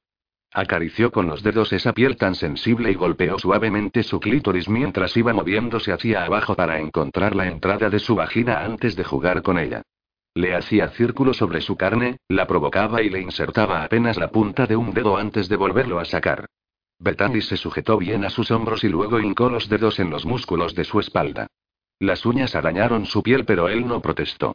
Continuó succionando un pecho y luego el otro para prestar igual atención a ambos. Un suspiro profundo se escapó de la garganta de Bethany. El placer era plata fundida por sus venas mientras se extendía hacia todas las partes de su cuerpo. Nunca se había imaginado recibiendo placer en una bañera llena de espuma y agua caliente. Le daba la sensación de que era pecaminoso y bastante obsceno, aunque tremendamente delicioso. Un cuento de hadas. Definitivamente una fantasía. Alguna extraña realidad alternativa porque las cosas como estas no ocurrían en la vida de Bethany Willis. Nunca lo habían hecho. Y nunca lo harían. Pero estaba bien vivir un sueño aunque fuera durante un rato. Tanto como durase. En este sueño, Bethany era querida. Era deseada. Era igual a Jace. No había una disparidad abrumadora entre sus vidas o sus estatus. Encajaba en su mundo. Pertenecía a él. Eso último hizo que su pecho le doliera aun cuando Jace deslizó dos dedos en su interior y provocó que otras partes completamente diferentes de su cuerpo le dolieran también. Hace alzó la mirada hacia la de ella, sus ojos eran muy penetrantes e intensos mientras introducía los dedos más en su interior.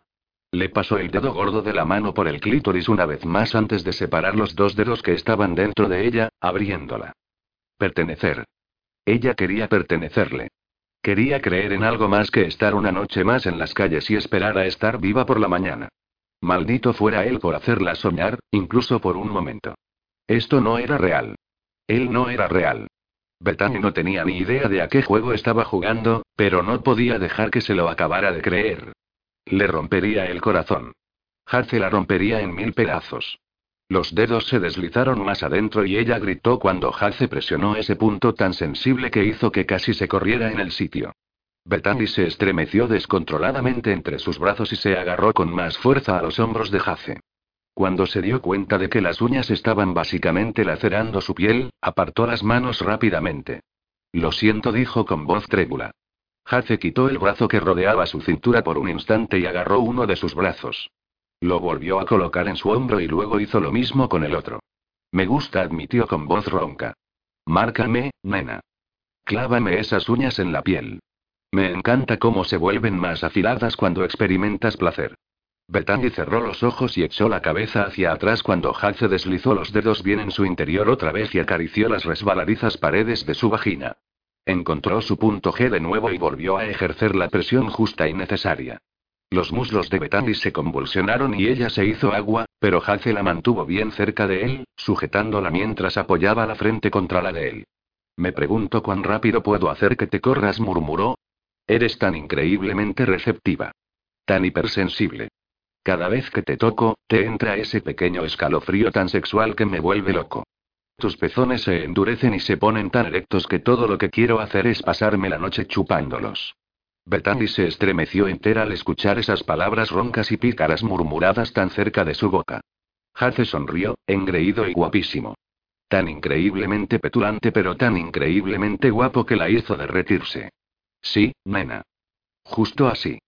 Su dedo pulgar acarició su clítoris, añadiendo la perfecta cantidad de presión mientras sus dedos continuaban deslizándose en su humedad. Mordió el pezón con sus dientes y jugó con él, tentándolo, y luego tiró de él con fuerza mientras lo succionaba con ímpetu. Hace susurró Betandi. Era todo lo que podía decir. Su nombre. Su anclaje.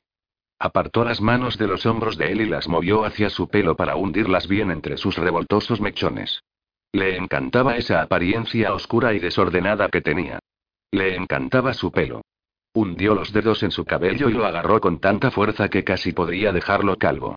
Bethany se elevó sobre la espuma y logró que el agua cayera en cascada por su cuerpo mientras cabalgaba sobre sus dedos. Eso es. Cabalga sobre mi mano, nena. Córrete para mí. Bethany se removió hacia abajo, queriendo y necesitando más.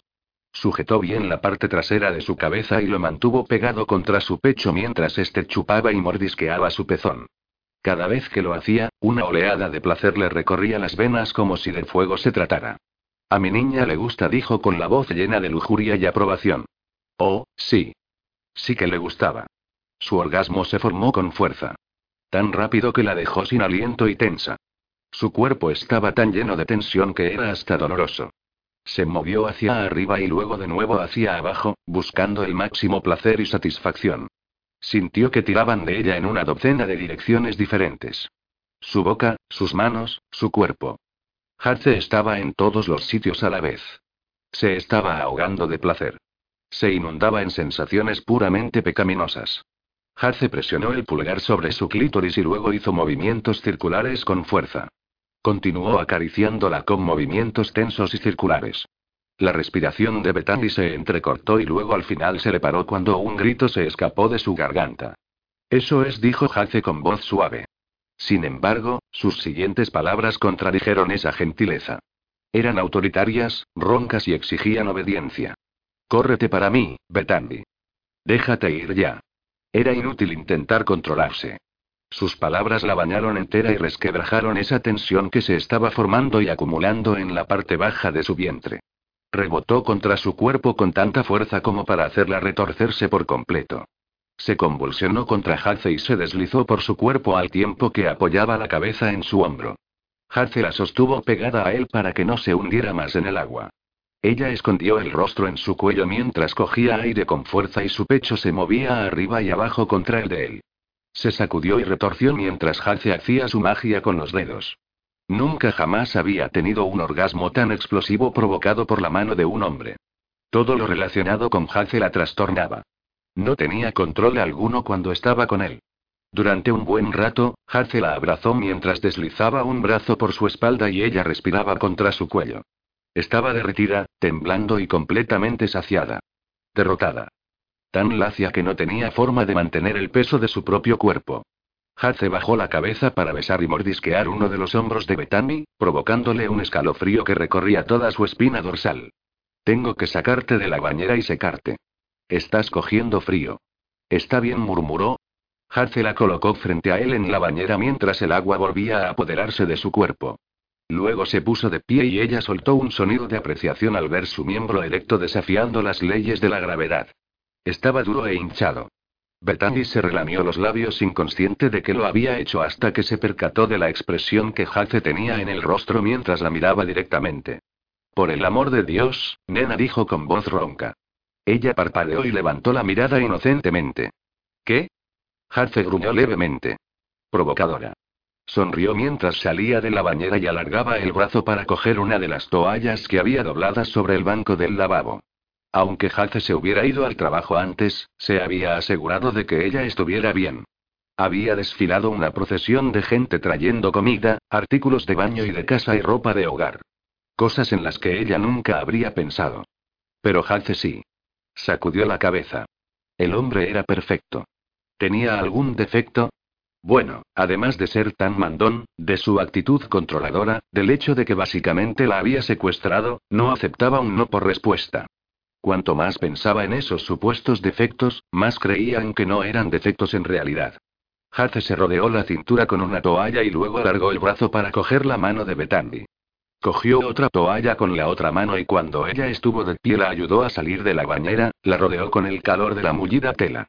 Rápidamente la secó y seguidamente le colocó bien la toalla sobre los hombros para que sintiera el calor antes de guiarla hasta el dormitorio. ¿Te apetece algo en particular esta noche? Preguntó. Había una pequeña bolsa al lado de la cama, Hace se agachó y sacó una muda interior y un par de prendas. Vio que eran unos vaqueros y una camiseta. Totalmente informal. Mentalmente repasó el contenido de su nuevo armario. Había un par de vaqueros un poco ostentosos con un increíble jersey con cuello de tortuga, una chaqueta y una bufanda que sería también informal pero que seguiría siendo elegante. Y botas. Tenía un par de botas forradas en piel que irían genial con los vaqueros. Algo para picar, dijo antes de pensárselo mejor. Luego se sonrojó. Hace no aparentaba ser el tipo de gente que le gustara picotear. Él era más de caviar. De filetes caros, de carne cara que ella no sabía siquiera pedir, y de platos con salsas que tampoco sabía pronunciar. Sin embargo, actuó como si no hubiera notado su metedura de pata. Hay un sitio no muy lejos de aquí. Ash y yo llevamos a Mia allí no hace mucho. Es un pub que sirve una comida increíble tipo tapas. Los nachos están buenos. También tienen hamburguesas, alitas de pollo, y cosas por el estilo. A Betán la boca se le hizo agua. Suena perfectamente bien. ¿Podemos ir? Él sonrió y la estrechó entre sus brazos. Vístete y te llevo. Capítulo 18. Hace estaba sentado en su oficina, completamente absorto en sus pensamientos. Había un montón de notas que le había dejado Eleanor, la recepcionista, de todas las llamadas que tenía que devolver. Correos electrónicos a los que responder. Informes financieros que estudiar. Tenía una videoconferencia en 45 minutos, pero su concentración estaba aparentemente de vacaciones. Odiaba haber instalado a Bethany en un apartamento lejos de él. Cuando lo hizo, le pareció la mejor solución. No había querido abrumarla. Sabía que tenía que ir despacio o al menos más lento o arriesgarse a asustarla. Porque sabía que en el momento en que se mudara a su apartamento, a su espacio, a su cama, todo se habría acabado. Así que aquí estaba, habiéndola instalado en el antiguo apartamento de Mia sabiendo muy bien que no iba a pasar mucho tiempo separado de ella excepto el que no tuviera más remedio para poder terminar su trabajo y realizar sus obligaciones. Pero si el tener un apartamento le daba sensación de poder y al menos la apariencia de poder tener sus propias elecciones, entonces podría lidiar con ello. Porque sabía que Bethany no tenía ningún poder ni elección. Ella era suya. Le pertenecía. Eso no iba a cambiar porque ella tuviera esa imagen y apariencia de independencia. Hace estaba esperando el momento adecuado para mover ficha. Y entonces ella sería completa y enteramente suya. Y que lo aspasen si iba a dejar que pasaran tiempos separados. La semana pasada había sido algo así como un infierno. Había estado viviendo a base de bolsas con mudas de ropa, pasando las noches en el antiguo apartamento de Mia porque era donde Bethany estaba. También tenía una rutina, la dejaba por las mañanas con Caden y Trevor y luego los hacía desaparecer cuando llegaba por las tardes. Pero al menos estaba segura y controlada. Hasta que no la tuviera perfectamente instalada en su apartamento no iba a respirar tranquilo. Un suave golpe sonó en la puerta de su oficina y Hace alzó la mirada y vio a su hermana, vacilante, junto al marco de la puerta con la mirada llena de precaución. Estaba como estudiando su estado de ánimo, y si Ash tenía razón, Mia tenía más que derecho a hacerlo después de que Hace la hubiera echado de malas maneras las dos últimas veces que había ido a verle. Hola, Peque dijo dejando que todo el afecto que sentía por ella saliera a la luz. Ella se relajó y el alivio cruzó la expresión de su rostro mientras se adentraba en su oficina. Menos mal que estás de mejor humor, dijo. Él se rió entre dientes, pero luego se puso serio de nuevo mientras se levantaba y rodeaba su mesa para estrecharla en un abrazo de oso. Has me ha dicho lo imbécil que he sido contigo. Lo siento, Peque. Probablemente no te va a hacer sentir mejor que te diga que no me acuerdo siquiera de que vinieras a verme. Ash jura que sí y también jura que fui un completo capullo y que Gabe quería hacerme un arreglo en la cara por molestarte. Me lo merecía. Una de las cejas de Mia se alzó con preocupación mientras Hace se apartaba y la instaba a sentarse. ¿Va todo bien, Hace? Estás muy cambiado. Y no me has dicho nada sobre Navidad, que es por lo que vine a verte. A Gabe y a mí nos gustaría que Ash y tú las paséis con nosotros. Los padres de Gabe van a venir, pero la mayor parte del tiempo solo vamos a estar nosotros. Como en los viejos tiempos, añadió suavemente. Hace no había pensado mucho en Navidad. Todos sus pensamientos habían estado ocupados por Bethany. Bajó la mirada hacia el calendario de su mesa y se percató de que apenas quedaban unos días para que la Nochebuena llegara. Sus primeras Navidades con Bethany. Bethany, quien no tenía nada quien nunca había tenido un árbol de Navidad, ni regalos, que nunca había estado rodeada de familia ni buenos amigos. Al contrario, sus Navidades habían sido otro día más en las calles. Pasando frío y hambre. Unas fechas en las que debía sentirse incluso más sola que habitualmente. Maldita sea, Hace no había puesto siquiera un árbol en su apartamento. No había previsto que ella tuviera uno en el suyo. No la había llevado de compras navideñas, ni tampoco al Rockefeller Center, tal y como había hecho con Mia tantas veces en el pasado para que viera el árbol. Soltó la respiración y levantó la mirada hacia su hermana, que estaba sentada, mirándolo fijamente con la preocupación ahondándose en sus bonitos ojos marrones. Ojos que eran un espejo de los suyos. He conocido a una mujer, comenzó. Las cejas de Mia se alzaron y se echó hacia adelante en la silla. ¡Guau! Espera. ¿Has conocido a una mujer? ¿Una que no tiene nada que ver con las que os buscáis Ash y tú juntos? Hace hizo una mueca con los labios. Por el amor de Dios, mía. No voy a discutir mi vida sexual contigo. ¿Y qué sabes de Ash, a todo esto? Ella puso los ojos en blanco. Oh, por favor. No es que sea precisamente un secreto que ninguno de los dos haya ido por solitario en bastante tiempo. Hace se avergonzó. Bueno, mierda. Lo último que quería era que su hermanita pequeña pusiera sobre la mesa la tendencia que tenía Ash para montarse tríos. ¿Y esa mujer? Supongo que Ash no está en la ecuación. Hace suspiró. Ahora no. Mia hizo un gesto de sorpresa. Pero lo ha estado. Qué incómodo. Bueno, podría serlo. Al menos al principio. Mira, Mia, ella es diferente. Mia asintió con complicidad y una sonrisa curvó sus labios. Oh, Dios. Mi hermano mayor por fin ha caído. Esto es digno de una confesión. Hace sacudió la cabeza. Solo escucha, ¿de acuerdo? Como si sintiera la importancia del asunto, Mia dejó ese aire de provocación y su expresión se volvió más seria. ¿Qué pasa, Hace? ¿Va todo bien? Hace se pasó una mano por el pelo y se recostó en la silla. Como he dicho, ella es diferente, Mia. Muy diferente de ti y de mí. De Gabe o de Ash. Bethany's, era una sin techo. La compasión inmediatamente oscureció los ojos de Mía. Otra cosa no, pero su hermana pequeña tenía un corazón tan grande como el mundo entero. Entonces, ¿cómo la conociste? preguntó Mía. Estaba trabajando en tu fiesta de compromiso. Por supuesto, por entonces no sabía nada de eso. Para resumirlo todo, Ash y yo nos acostamos con ella aunque yo sabía que la quería para mí desde el principio. Eso es bastante retorcido, murmuró Mía. Dímelo a mí. En fin, ella desapareció a la mañana siguiente y me pasé dos semanas poniendo la ciudad patas arriba buscándola.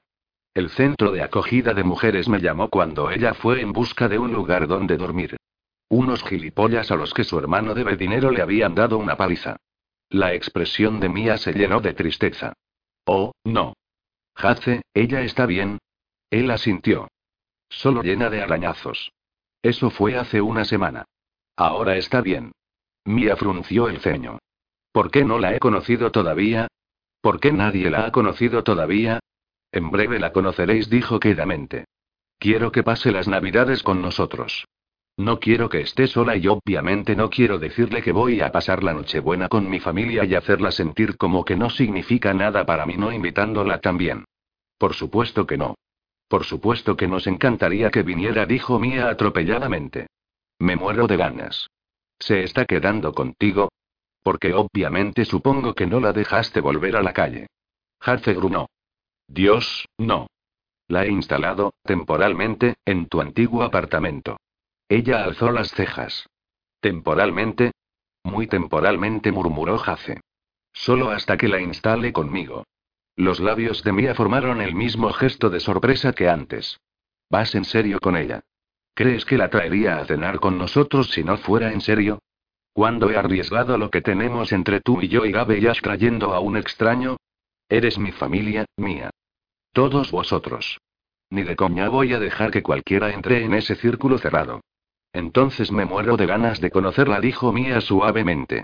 Luego su expresión se volvió más pensativa. ¿Tiene amigos? Parece que no tenga a nadie. ¿Cuántos años tiene? Hace sacudió la cabeza. Tiene tu edad. Ha tenido una vida dura. Nunca tuvo una oportunidad, en realidad. Pero es lista. Es dulce. Ilumina la habitación entera. No lo puedo explicar, Mía. La sonrisa de Mía se ensanchó. Oh, Hace, estoy muy feliz por ti. Y sí que parece que pueda necesitar pasar un día entre chicas. ¿Te parece bien si me paso por el apartamento algún día? Puede salir con mis amigas y conmigo. Hace vaciló, odiando tener que decir lo siguiente. Pero As lo sabía y era casi por defecto que Gabe lo supiera también. Mía tendría que saberlo para que no metiera la pata en ningún momento. No estoy seguro de que sea una buena idea, dijo lentamente. Bethany ha tenido y problemas y en el pasado, de adicción. Puede que no sea una buena idea ponerle alcohol delante. Sé que tú y tus amigas os cogéis una buena cogorza cada vez que salís. Ella puede beber agua conmigo, soltó Mía firmemente. De todos modos, no es que yo tenga mucha tolerancia al alcohol. Lo importante es que salga con chicas de su edad y que haga amigos. A menos que tengas un problema con eso. Hace se encontró a sí mismo sacudiendo la cabeza. No. No tengo ningún problema. Te lo agradezco, mía. Eres un ángel. Estoy seguro de que Bethany te lo agradecerá. Pero una advertencia. Ella es callada, reservada y muy tímida.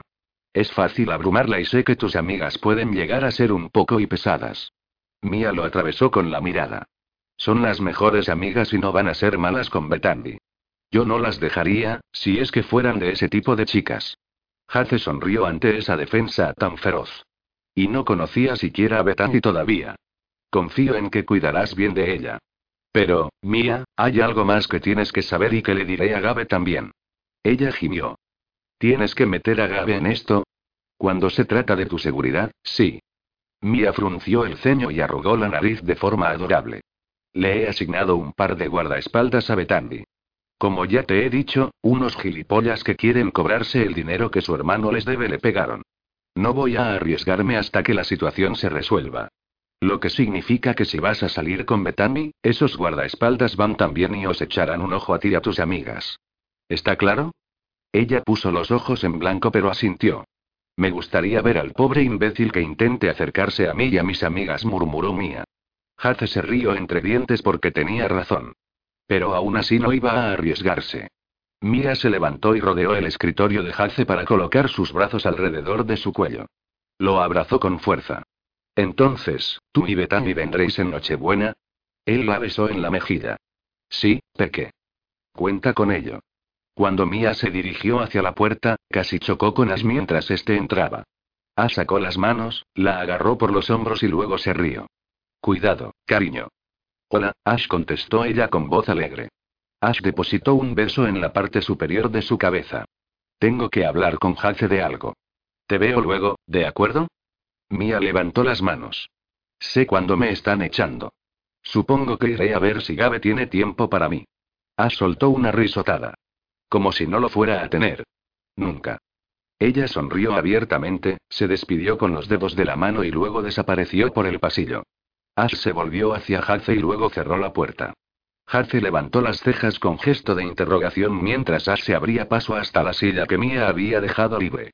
Soltó otra carpeta encima de la mesa de Hace antes de sentarse. Hace estaba empezando a odiar esas malditas carpetas. Nunca contenían nada bueno. La deuda del hermano de Bethany ya está saldada, dijo Ash sin preámbulos. La buena noticia es que los imbéciles que le pegaron no estaban interesados en nada más que no fuera conseguir su dinero. Con intereses, por supuesto. Por supuesto, convino Hace ácidamente. Bethany debería estar a salvo ya. Hace asintió. Gracias, tío. Pero hay algo más que deberías saber. No estoy seguro de lo que significa, pero me imagino que vas a necesitar toda la información que puedas obtener. Los hombros de Hace se hundieron y se volvió a recostar en la silla. ¿Y ahora qué? ¿El hermano de Bethany? Jack Kingston. No es su hermano. No hay relación de sangre alguna. Pero son cercanos. Han estado en la calle juntos desde que dejaron su última casa de acogida. Bueno, no estaban siquiera en la misma casa de acogida. Debería decir desde que Bethany dejó su última casa de acogida, ya que Jack es mayor y había estado fuera del sistema por un tiempo. Aparentemente él la sacó, o al menos vino a por ella y huyeron. Han estado juntos desde entonces. Hace frunció el ceño. ¿Y qué estás sugiriendo con eso? Has levantó las manos. No estoy sugiriendo nada, tío. Te estoy contando los hechos para que los puedas tener a tu disposición. Bethany lo llama hermano.